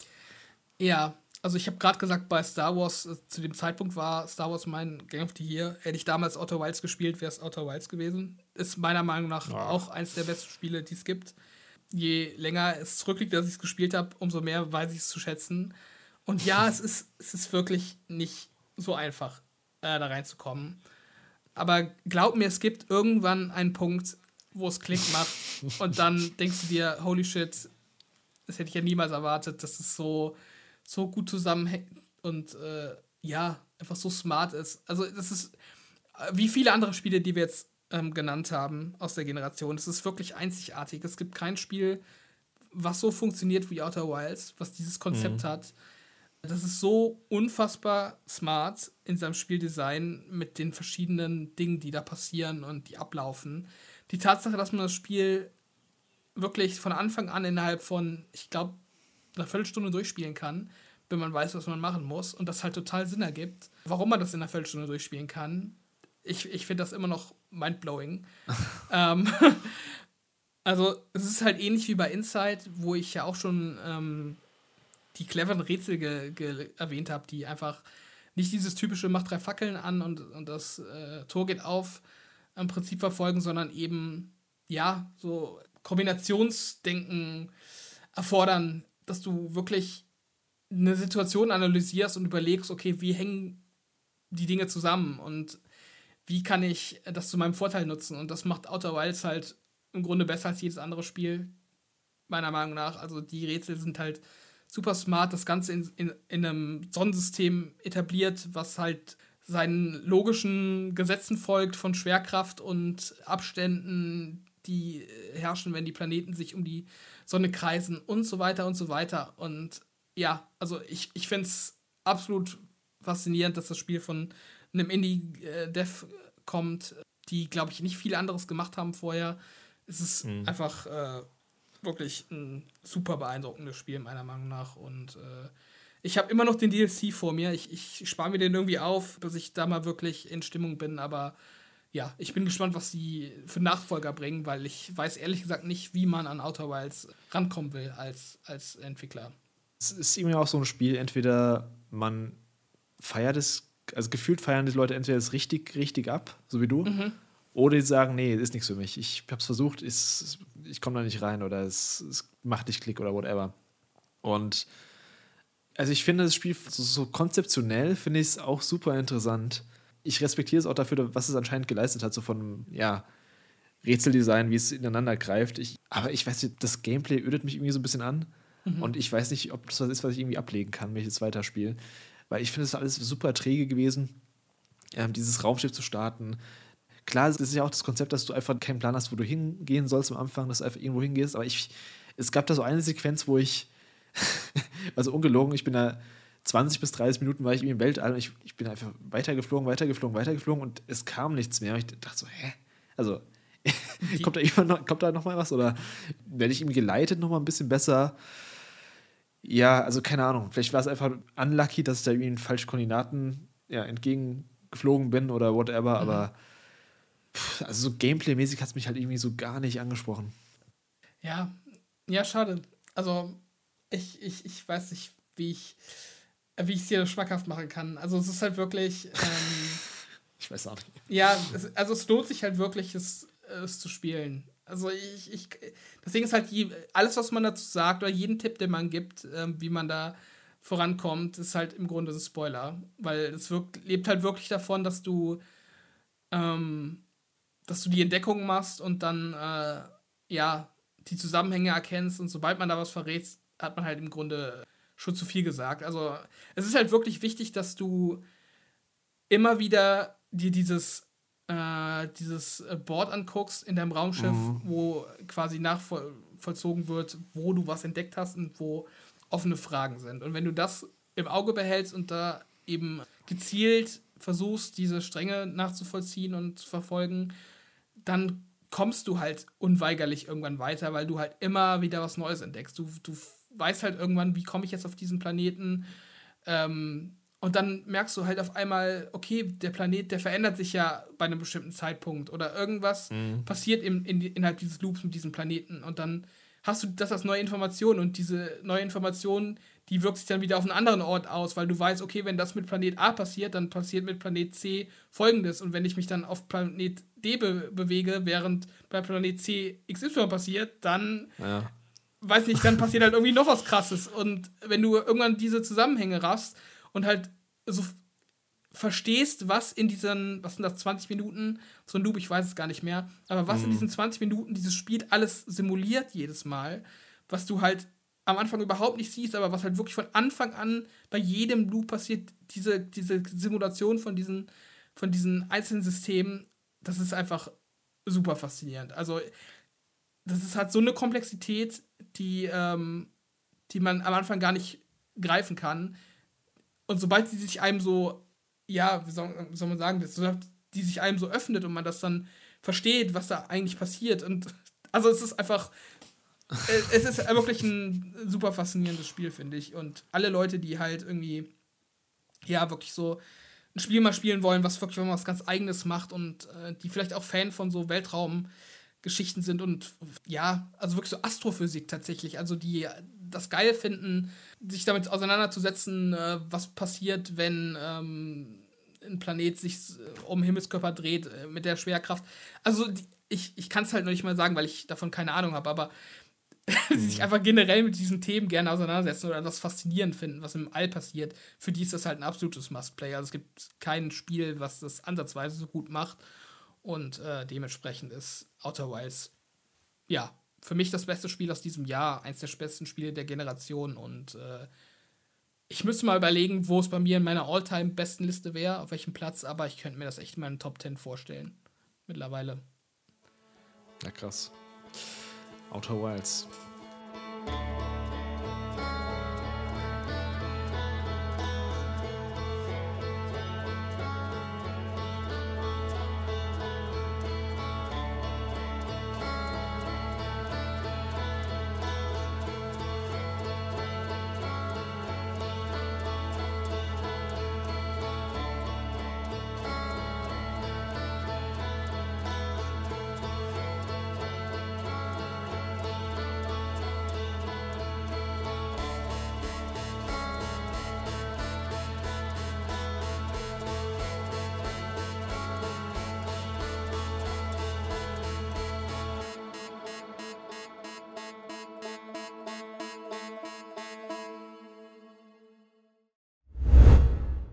Und das war's mit dem dritten Teil unserer großen Retrospektive zur PlayStation 4 und Xbox One. Und auch das war noch nicht das Ende. Wir gehen tatsächlich in eine vierte Runde. Dort werden wir nicht nur über 2020, sondern auch über weitere Games und Reihen sprechen, die wir davor vielleicht vergessen haben. Wir werden außerdem auf eure Kommentare zur Generation eingehen und noch einiges an Metatalks rund um die beiden Konsolen haben. Also nicht verpassen, abonniert und folgt uns deshalb auf unseren Kanälen. Und damit vielen Dank fürs Zuhören, vor allem bis hierhin. Haut rein und bis zum nächsten Mal.